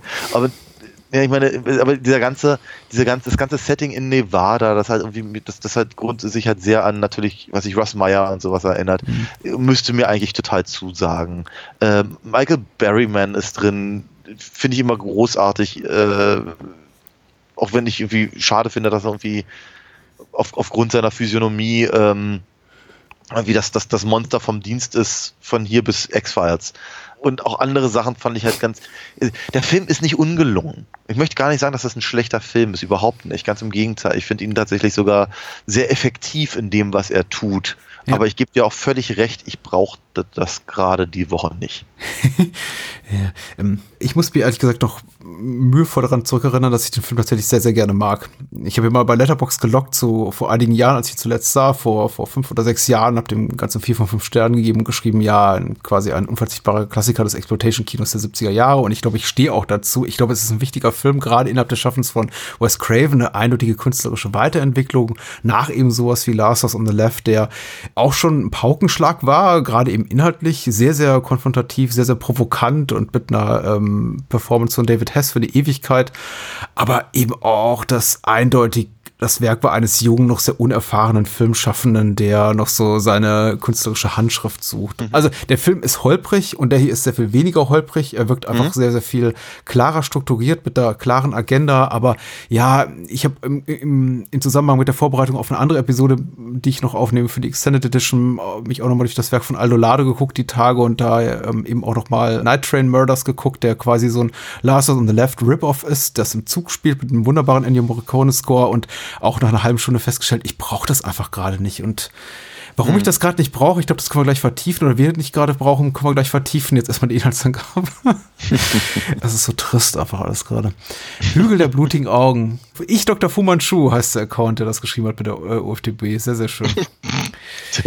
Ich habe ja noch so eine Fu Manchu-Box übrigens stehen. Ich hätte auch, Ja, ich auch, die, ja. die zu machen. Hm. Ich, ich weiß es nicht, den ersten haben wir mal gemacht. Den haben wir mal gemacht, der war nicht gut. Aber es gibt ja noch sehr, sehr viele mehr. Ja, das war. Äh, die Familie Carter ist mit ihrem Wohnmobil auf dem Weg in den Sommerurlaub nach Kalifornien, als sie sich mitten in der amerikanischen Wüste eine Panne ereignet. Als sich mitten in der amerikanischen Wüste eine Panne ereignet, genau. Das Gebiet von der Air Force als Atomversuchsgelände genutzt, scheint verlassen. Und so machen sich zwei der Familienmitglieder auf den Weg, um Hilfe zu holen, während die anderen zurückbleiben. Ich muss mich jetzt wirklich sehr, sehr konzentrieren, weil ihr äh, relativ beliebig Worte in Großbuchstaben geschrieben sind, die nicht in Großbuchstaben sch- geschrieben werden sollten, aber na gut. Was die Zurückgebliebenen nicht ahnen, oben auf dem Hügel werden sie von einer verseuchten Hinterwaldler, Hinterwäldlerfamilie, meint er wohl, beobachtet. Okay, ähm, Das habe ich aber auch ganz häufig gelesen. Ich, hab, ich habe zu keinem Zeitpunkt irgendetwas aus diesem Film herausgelesen, dass dies irgendwelche atomar ähm, Mutanten sind. in der deutschen Sprachfassung sind sie auch Außerirdische. Ich aber weder noch. Ich habe ich hab, ich hab, ich hab, ich hab eigentlich, ich habe einfach, ich meine, das mag sein, dass das irgendwie impliziert ist, aber ich habe ich hab das einfach nicht, ich habe das nicht da drin verstanden. Aber der Militärjet zu Beginn, war das nicht ein ja, da fliegt einer Zeichen? rüber, ja. Ja. Dann, dann, dann kann Papi nicht mehr das Lenkrad gerade halten, fährt in den Busch. Ja. Aber, aber äh, selbst, die gesamte Geschichte hier um, äh, um Papa äh, Big Jupiter. Ja. Ach so, der, okay. Hm. zeigt mir eigentlich nicht irgendwie, ich meine, nochmal, vielleicht bin ich da zu, zu wenig drin, aber zu keinem Zeitpunkt hatte ich das Gefühl, dass das, ich, habe einfach das Gefühl, das sind einfach Inbreds gewesen. Mhm. Einfach ja, ja, ja, jahrelanger Inzest, der irgendwann halt zu Michael Berryman führt, wenn man es ganz gemein sagen möchte. Ne? Oder eben zu, ähm, hier, Mars Ja. dieser Lance Gordon. Ähm, und so, aber ich habe, ich habe keine, keine Atomkritik gehabt irgendwie. Kann, vielleicht, vielleicht war ich auf dem Ohr taub, ich weiß es nicht. Die Wird das, wird das so explizit gesagt in dem Film? Nein, nein. Ich glaube, unser ähm, lieber Tankwart lässt einmal sowas fallen, so von wegen, dass damals was passiert und keiner wusste genau was und dann, Okay. naja. Aber ich glaube, das steht nicht ganz oben auf der Agenda dieses Films. Also, sagen wir mal so, ähm, Umweltpolitik zu kritisieren. Ne. Ich glaube tatsächlich auch eher etwas, was über Jahrzehnte vom Seiten des Fandoms und der äh, Filmkritik der Filmwissenschaft in diesen Film hereingetragen wurde. Äh, vornehmlich ist dieser Film tatsächlich einfach eine Variation der Sawney Bean-Legende. Legende schottischer Provenienz über eine Kannibalfamilie im 15. Jahrhundert mit angeblich 46 Kindern, die Touristen verspeisen, im weitesten Sinne. Und mhm. deswegen eine Legende, weil ich glaube tatsächlich historisch nie belegt, dass er wirklich gelebt hat. Aber wie es Legenden eben so an sich haben, sie kleben einem wie Scheiße am Fuß. Und äh, äh, es gibt immer noch Leute, die sagen, ja doch, nee, die gab's wirklich. Das ist äh, ein schottischer Nationalheld. Also so jetzt nicht, aber ja. äh, Leute, mit denen man nichts zu tun haben will, die behaupten sowas wahrscheinlich. Ja, wie gesagt, davon ausgehend eben eine Erzählung, die Erzählung einer Kannibalenfamilie, von denen ich mich jetzt beim Wiedersehen fragte, sind die wirklich maßgeblich unsympathischer als diese Städterfamilie, die wir zu Beginn sehen. Weil die sind ja, ja, so ekelhaft, dass ich ihnen eigentlich nichts anderes wünsche als den Tod. Und das haben sie auch mit dem offensichtlich großen Vorbild Texas Chainsaw Massacre gemeint. Das sind ja auch die Teenies einfach so unangenehm, dass man denkt, okay, wann kommt endlich Leatherface und seine Family und äh, ja. machen mit denen kurz einen Prozess. Und auch ja, die, hier. Die, die machen ja wenigstens Spaß, ja. Ja, ja, auch hier, wenn hier Big Bob, das Familienoberhaupt, der Patriarch, jetzt zum ersten Mal so steht und schräg an der Kamera vorbeiguckt und sagt, äh, scheiß Frau, scheiß Kinder und scheiß Job und ich bin in der scheiß Gegend und ich denke mir, ja, okay. Ja. Er löst den Mann. Genau, nagelt ihn doch irgendwo ran, ja. Wie hat's dir gefallen? Habe ich ja, glaube ich, mittlerweile mehrfach, mehrfach gesagt. Die Wallace Stone spielt mit, sollte man erwähnen. Die Mama von Elliot aus E.T. Ja. Auch schon gesehen ähm, in, in, The Howling, Cujo, Critters, einfach so ein richtiges Genrefilmgesicht nochmal, ich ich fand den Film nicht schlecht, ganz im Gegenteil. Ich glaube, Wes Craven weiß ganz genau, was er da tut und er macht das halt so, so sehr effektiv und er hat eben auch äh, etliche, etliche Szenen, die mir ganz gut gefallen haben. Mhm. Ich freue mich halt, wie gesagt, immer Michael Berryman zu sehen. Der macht auch, was er, was, was er, was er kann. Ich fand die, ich fand die Produktionshistorie, so wie ich sie mir angelesen habe, fand ich, glaube ich, etwas interessanter alles in allem ich fand's, also was, was mir halt aufgefallen ist beim, beim Sehen, äh, fand ich es ganz spannend, dass das Drehbuch immer hin und her wankelt äh, mhm. zwischen sehr naturalistischen Texten, mhm. dass die Leute wirklich reden, wie ihnen der Schnabel gewachsen ist, und dann wieder auch ganz, ganz gestellsten Momenten, bei denen ich mich gefragt habe, ist das, also, war jetzt das Drehbuch überfordert oder die Schauspieler? Immer gerade, wenn ich dachte, oh, Mensch, also dafür, dafür, dass ich dein Gesicht nie gesehen habe, außer äh, die Wallace und Michael Berryman, machst du die Sache aber erstaunlich gut. Was ist denn eigentlich aus dir geworden? Mhm. Ja? Und dann aber ne, zwei Sätze später denke ich, denke ich so bei mir, hu, das ist aber, das ist aber Laienschauspielgruppe Olpe Süd. Mhm. Ja? Und ich fragte mich halt wirklich, weil wir, es ist mir wirklich echt so, so massiv aufgefallen, dass das Drehbuch äh, in den Dialogen oftmals sehr, sehr, sehr, sehr gut war. Mhm. Und dann aber irgendwie auch wiederum gar nicht. Und dann nee, hattet ihr alle einen Sonnenstich oder was ist, was ist hier passiert? Mhm. Ja, und ein voran halt und hier äh, Robert Houston, also der, der, der, der, der junge Sohn Bobby Carter, der irgendwie so eine Mischung für mich darstellte aus äh, äh, John Boy Walton und, mhm. und, und Luke Skywalker, der eben auch zeitweilig ganz nachvollziehbar, also geradezu naturalistisches Schauspiel an den Tag legt und dann irgendwann wie, wie aus irgendeiner ganz, ganz schlechten Soap gefallen wirkte. Und äh, aber ja, ansonsten gebe ich dir natürlich völlig recht. Also diese Familie ist, die, die tut schon sehr viel daran, dass, ihm, dass er einem halt möglichst schnell sehr auf den Sack geht. Ja? Big, Big Bob, der, der, der All-American Dad-Typ, mhm. mit dem man definitiv nicht befreundet sein möchte. Seine Frau, die immer beten will. Die, die Tochter, die halt irgendwie, äh, sagen wir mal so, das, das, das, die, die, die könnte Opfer auf der Stirn so geschrieben haben, mhm. weil die sich ja wirklich. Die jüngere äh, oder die ältere? Brenda ist die jüngere, die vergewaltigt wird. Ich meine, ich meine, ich meine die jüngere, die, ja, ähm, genau. die Blonde, die so ein bisschen aus, die, die, die, die so ein bisschen wirkt, als wäre sie irgendwie eine, eine von den Statistinnen aus, aus Carrie ja, oder so. Brenda, ja. Hm. ja. Und äh, genau, die einzigen beiden, mit denen ich so halbwegs klar kam, waren eben äh, äh, halt äh, hier Doug. Ja. Wobei ich da mich fragte, sag mal, das ist dann nicht dein ein echter Schnurrbart, oder? ich ähm, glaube schon, und, doch. Ja. Und, und, und, halt Lynn, hm. ja, äh, waren, waren, so die einzigen, bei denen ich das Gefühl habe, okay, äh, die gehen mir nur halb auf den Keks. Einerseits ist es ja kein Versagen des Films und ich komme nein, auch nein. noch auf die positiven Attribute dieses Streifens zu sprechen, äh, ist versprochen, ähm, dass die Familie eben so unsympathisch wird. Das ist ja tatsächlich so auch beabsichtigt und man soll ja eben auch gerade die ähm, hier gro ignoranten Großstädter, äh, die mit ihrer rotzigen Attitüde und teilweise auch großen Naivität glänzen, als gleich von Beginn an als äh, potenzielle Opfer etablieren oder Leute, die quasi unterlegen sind, was mhm. äh, dem, was auch immer da in der Natur auf sie wartet, wovon was wir am Anfang nur so schemenhaft wahrnehmen. Wir wissen ja noch nicht, dass so eine Kannibalenfamilie haust. Wobei wahrscheinlich die meisten Menschen beim Blick in die Programmzeitung oder aufs, ins Kinoprogramm wahrscheinlich schon wussten, worum es in diesem Film geht. Ja. So oder so. Das ist ja auch alles äh, System, hat alles Methode und ist dann eben auch gut so. Dann wiederum finde ich es eben immer tatsächlich problematisch, wenn ein Film dann irgendwann so auch die fühlige Ebene aufmacht und dann von uns erwartet, dass wir tatsächlich Empathie empfinden für ja. Teil des Personals, die wir eben zuvor kennengelernt kennengelernt haben als ziemliche Deppen oder reinrassige Arschlöcher. Und wenn dann eben der Vater mit dem Tankwart, der sich gerade hängen will, ein Gespräch führt, von dem ich mir denke, ja, ich glaube, da war schon so der Gedanke, tatsächlich etwas Mitgefühl für diese Figur zu entwickeln, die ja dann auch einen sehr, sehr abrupten und heftigen Tod sterben muss. Also der Tankwart, der dann erzählt, ja, ja ich habe einen Sohn in die Welt gesetzt und der wurde dann verstrahlt oder eben auch nicht. Auf jeden Fall ist er weg und jetzt lebt er irgendwie als Kannibale und irgendwie, oder sein Sohn als Kannibal mit seiner Familie in den Bergen. So genau habe ich es jetzt auch beim dritten Mal sehen. Ich glaube, ich hätte wieder die wieder der Stammbaum so verläuft. Aber ja. ich glaube, der erwartet schon Craven in seiner Funktion als Regisseur wie Autor, äh, dass tatsächlich sowas von uns, von unserer Seite kommt wie, wie, wie Mitgefühl, weil wir ja auch ja. tatsächlich so, weil es ja auch so ein Kontrast steht zu diesem sehr brutalen Tod, der dann sterben muss.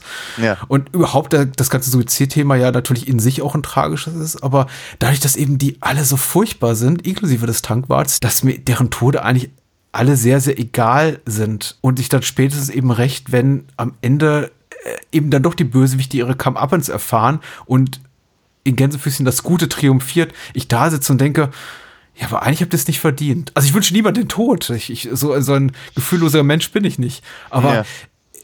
ihr seid mir zu egal, als dass ich mich mit euch freuen könnte. Ja, ja, ja, ja, ja. Ich meine, dass der Film eben auch damit endet, dass eben, äh, Spoiler, dass Dark als einer der wenigen äh, wenn, äh, Überlebenden, wenn nicht sogar der letzte Überlebende, ich bin mir gar nicht so richtig sicher. Also, Branda überlebt, Dark überlebt und äh, überleben nicht drei? Das Baby überlebt, genau, das, das Baby, Baby wird gerettet. Okay. Ja, ja, genau. natürlich. Und die Tochter richtig. der, der ähm, äh, Ruby, genau. In ja. Brad-Familie.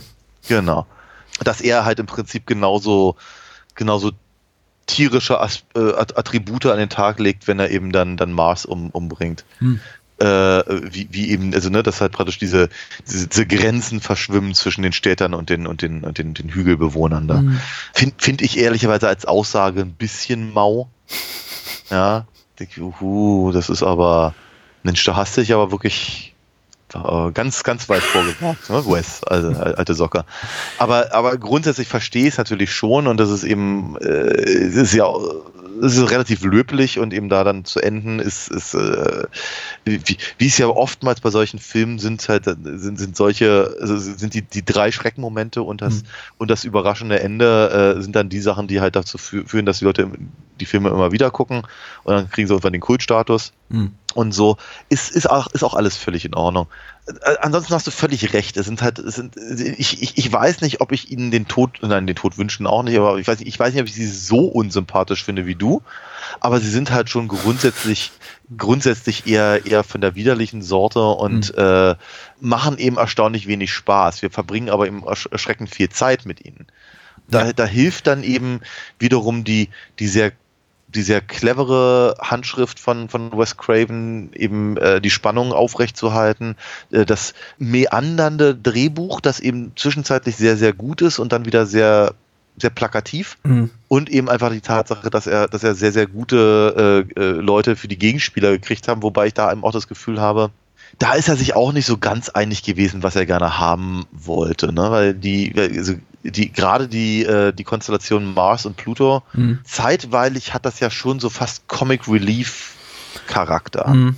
Dafür sind die die Umstände aber einfach zu unangenehm, als dass er da wirklich funktionieren würde. Und der Film ist halt nicht überkandidelt genug. Er ist eben kein Texas Chainsaw Massacre. Mhm. Ja, vor allem nicht der zweite. Genau. So, Punkt um ich glaube, ich lasse jetzt mal gesagt total über diesen Film jetzt kommt es negativer rüber, als es tatsächlich gemeint ist. Ich finde den Film tatsächlich auch immer noch, wie, wie gesagt, innerhalb des Schaffens von Wes Craven äh, halte ich das für euch durchaus bedeutungsvoll und ich kann dem Film auch tatsächlich, äh, was den Unterhaltungswert und den künstlerischen Wert betrifft, einiges abgewinnen. Ich halte tatsächlich aber bloß den dramaturgischen Kniff Figuren, die wir zu Beginn als sehr eher unangenehm porträtiert sehen und unnahbar und einfach Mensch, mit dem wir nicht viel Zeit verbringen sollten. Und damit meine ich sowohl eben die Hügelfamilie wie eben auch die Städterfamilie. Den Kniff dann eben äh, da ins Spiel zu bringen, dass wir doch mit denen zumindest partiell mitfiebern müssen, weil sie eben dann doch sowas haben wie ein Innenleben oder auch eine eine sympathische Seite für, für mhm. problematisch, weil das der Film auch innerhalb der Kürze seiner Laufzeit und innerhalb dieser mhm. sehr, sehr zweckdienlich erzählten Handlung mit einem starken, starken Vorwärtsmoment, das ist der Film, der, der Film kann das gar nicht so leisten. Ja. Ich komme immer wieder auf äh, hier Blutgericht in Texas, Texas Chainsaw Massacre zu sprechen, weil es eben auch so eine offensichtliche Vorlage ist oder eine Inspirationsquelle ja. und auch Wes Craven selber gesagt hat, das war irgendwie so sein, sein großer Maßstab, bei dem man sich orientiert hat für diesen Film. Und das, wie gesagt, die Prämisse ist ja eben auch ähnlich. Äh, Toby Hooper bleibt aber eben dieser auch treu. Er bleibt im Grunde etabliert, er hat die zwei Parteien, die Jugendlichen da in ihrem Bully noch durchaus mit einiger einiger mehr Sorgfalt, als äh, es Wes Craven mit seiner Familie tut. Das Personal ist aber auch größer hier in diesem Film. Mhm. Wir haben, glaube ich, mhm. ungefähr doppelt so viele Protagonisten. Mhm. Ähm, aber Toby Hooper versucht eben dann niemals so diese, diese Kehrtwende zu machen im Sinne von, oh, vielleicht ist die Kannibalenfamilie doch irgendwie ganz nett oder ein Familienmitglied ja. wird äh, missbraucht und versucht einfach diesem ganzen destruktiven Mikrokosmos dieser Kommune zu entkommen.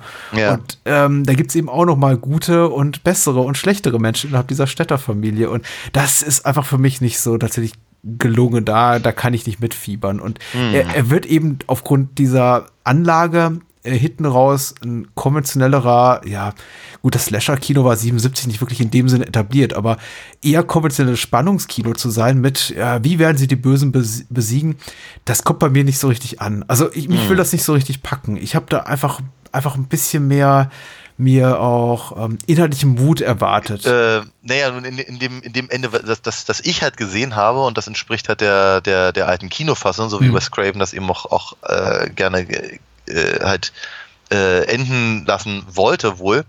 Nicht, nicht so wohl, glaube ich, wie das Drehbuch das vorgegeben hat, aber eben zumindest so hat er es dann abgegeben, ist eben im Prinzip einfach nur der, der, der finale Kampf zwischen Doug und Mars, hm. während Ruby halt mit Baby Katie halt im Arm daneben sitzt und und sie äh, sie setzt dann halt die äh, die die, die Schlange an Mars' äh, Hals an. Hm.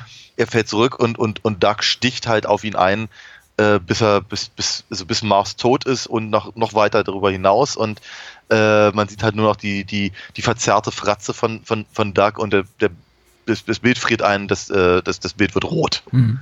So, und da hast du halt, glaube ich, schon, sagen wir mal, so diesen, deswegen sagte ich ja vorhin auch, diesen, diesen Umkehrschluss. Ne? Guck mal, die, die, die zivilisierten Städter sind auch nicht besser als die, als die, als die Hügelmenschen da. So richtig wahnsinnig äh, originell, clever oder gehaltvoll ist es eben es ist halt etwas, was einem sicherlich im Auge bleibt, wenn man, wenn man den Film im Kino gesehen hat, denke ich mir jetzt so. Und das kann ich mir auch durchaus, das ist auch, das ist auch durchaus, der Film wartet ja eben auch viel auf mit genau solchen Schauwerten. Mhm. Die Großaufnahmen von den, von den Hundeschnauzen oder eben Michael Berrymans äh, Gesicht einfach nur, äh, das, was sie mit hier Lance Gordon in der, in der Maske gemacht haben als Mars und all diese ganzen Sachen da sind oder eben oder hier Big Bob am Kreuz und so eine so eine Scherze. Mhm. Und deswegen sage ich halt, der Film hat eben äh, relativ viel Schauwerte mit einer Geschichte, die für mich eben ganz wenig nachvollziehbar bleibt. Auch wenn sie re vielleicht relativ schnell nacherzählbar ist, mhm. stelle ich mir halt immer auch die Frage, okay, also da ist jetzt also nur diese Familie von äh, äh, eins, zwei, drei, vier, fünf, von sechs Leuten. Mhm. Genau. Vier Kinder, Mama und Papa. So, und die, die, die leben da nun in den Hügeln.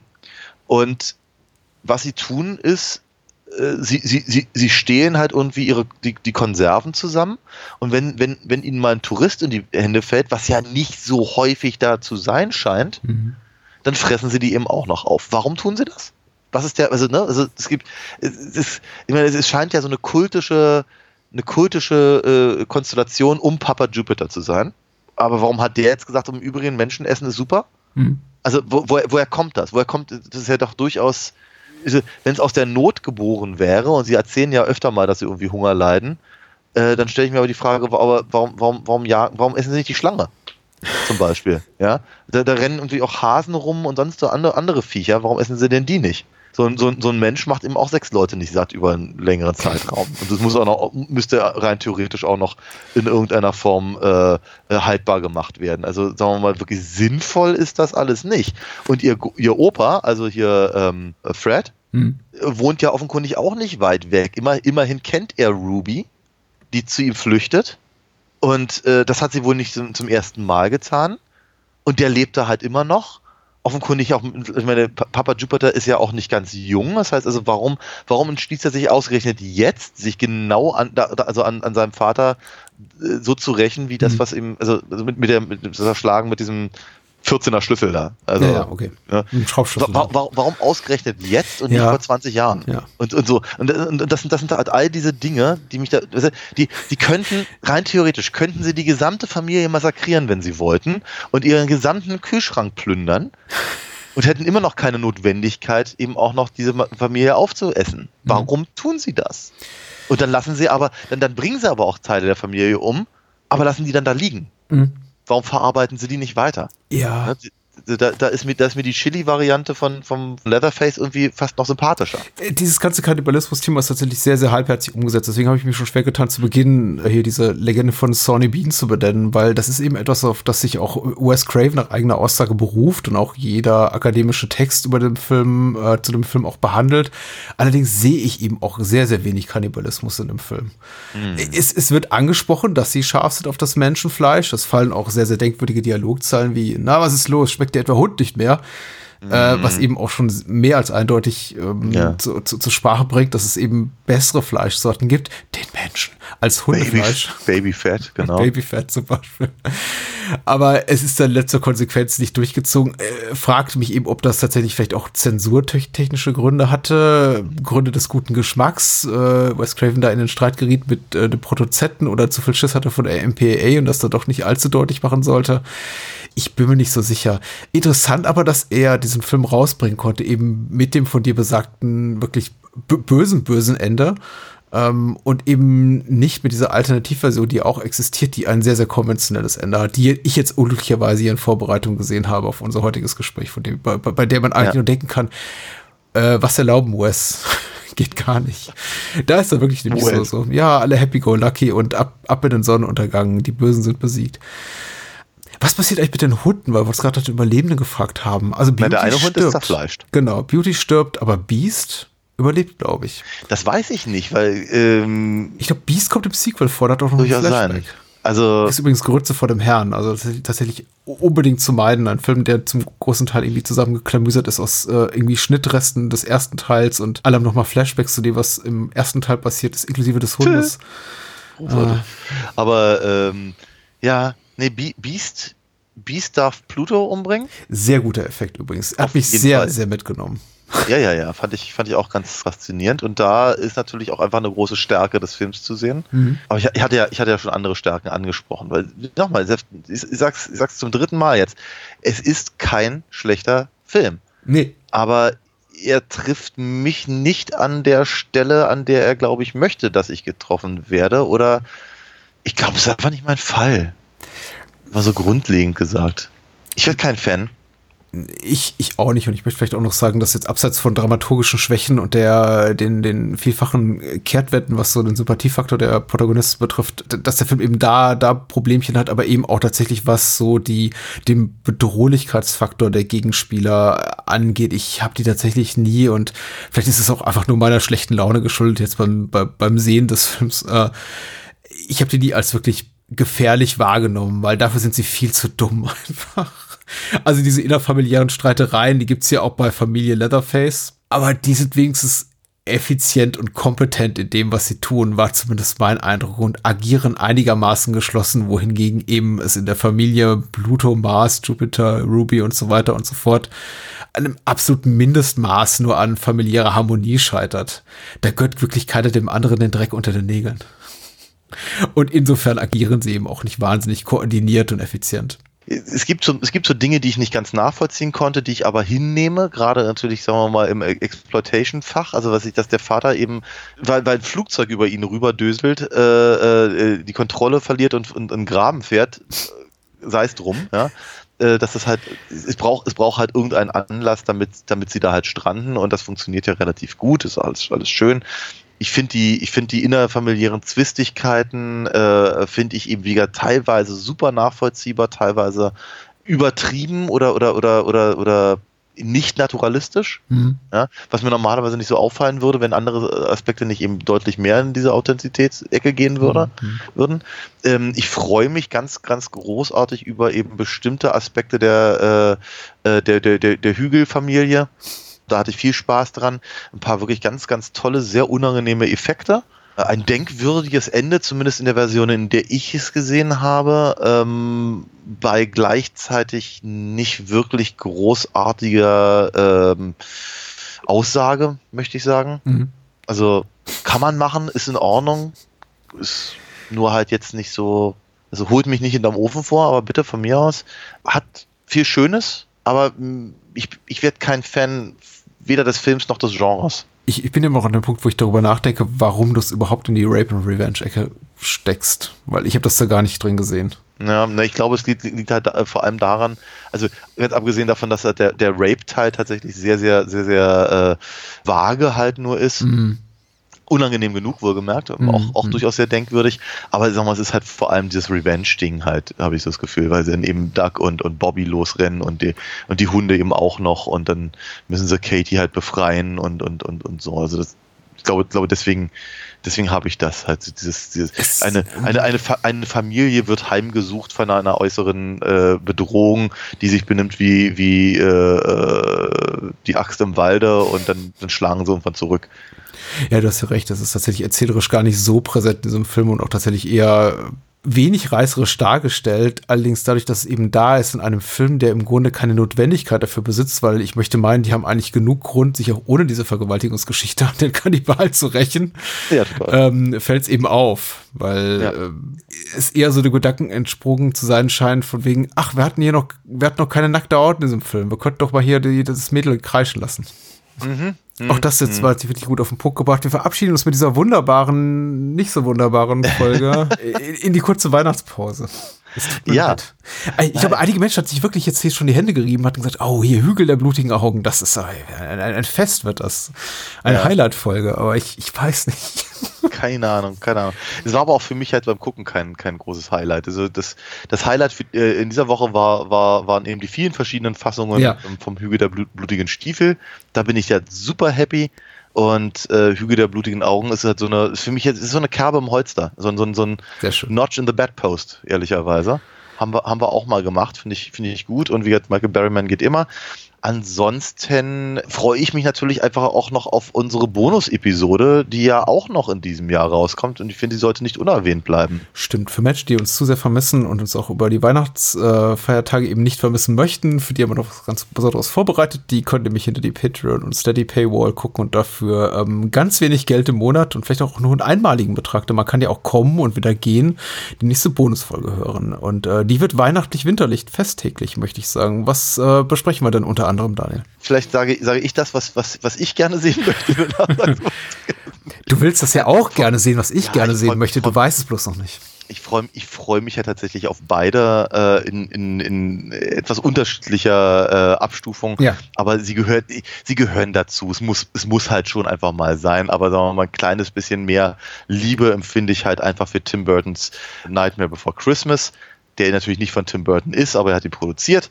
Und ich werde ihn mir auch dringend in der englischen Fassung angucken, alleine deswegen, weil ich dann nämlich auch ähm, Danny Elfman singen höre und nicht Nina Hagen. Und ja. der zweite Film, den wir gucken? Wir sprechen über äh, Stück langsam 2, Die Hard 2, Die Harder im Original. Und ähm, darauf freue ich mich sehr tatsächlich, weil wir viel zu selten Rennie Harlan haben, den ich ja mhm. sehr, sehr schätze. Und tatsächlich immer, ja. wenn wir Rennie Harlan hatten, warst du so, ah, ich glaube, Cliffhanger war so das positivste Ende des ähm, Gefühlsspektrums deinerseits. Und ich glaube, bei Deep Blue Sea konntest du nicht ganz mitgehen. Jetzt bin mhm. ich sehr darauf gespannt, was du zu Die Hard 2 sagst, zu dem du ja bereits eine Meinung hast. Aber ja. du wirst ihn ja wiedersehen. Und vielleicht sagst du jetzt zum Alter, ach, weißt du, hier, Eiszapfen ins Auge, guckt sich so viel besser als Anno dazu mal bei Sat 1 im Nachtprogramm. Also, wir werden sehen. Nightmare Before Christmas und, und Die Hard 2. Ich freue mich sehr drauf. Ich glaube, eine ganz besondere Bonusfolge. Und wie gesagt, ihr tut ja auch was Gutes. Das stimmt. Ihr haltet uns am Laufen, ihr haltet dieses Podcast-Format am Laufen, die Extended Edition, meine Co-Hosts, meine Gäste und Gästinnen haltet ihr am Laufen, der Spielfilm, ABC des Films, alle anderen Spin-Offs und sonstigen Formate, bei denen ich mitwirke. Ohne eure Unterstützung ginge das alles nicht und dafür bin ich wirklich wirklich dankbar. Man hat es eben auch nicht leicht so als, als, als Künstler.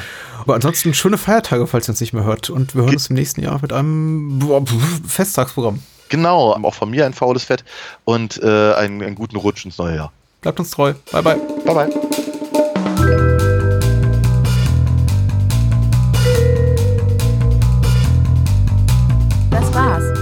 Mehr Bahnhofskino und die Bahnhofskino Extended Edition gibt es bei iTunes, Spotify und überall, wo es gute Podcasts gibt. Kennt ihr bereits Daniels Comics? Auf alinafox.de erfahrt ihr alles rund um seine legendäre Meisterdiebin und ihre Abenteuer. Und denkt bitte daran, eure Unterstützung durch eine Patreon-Patenschaft oder PayPal-Spende sichert diesem Podcast das Überleben. Unter bahnhofskino.com findet ihr alle Möglichkeiten, uns unter die Arme zu greifen. Vielen Dank fürs Zuhören und adios.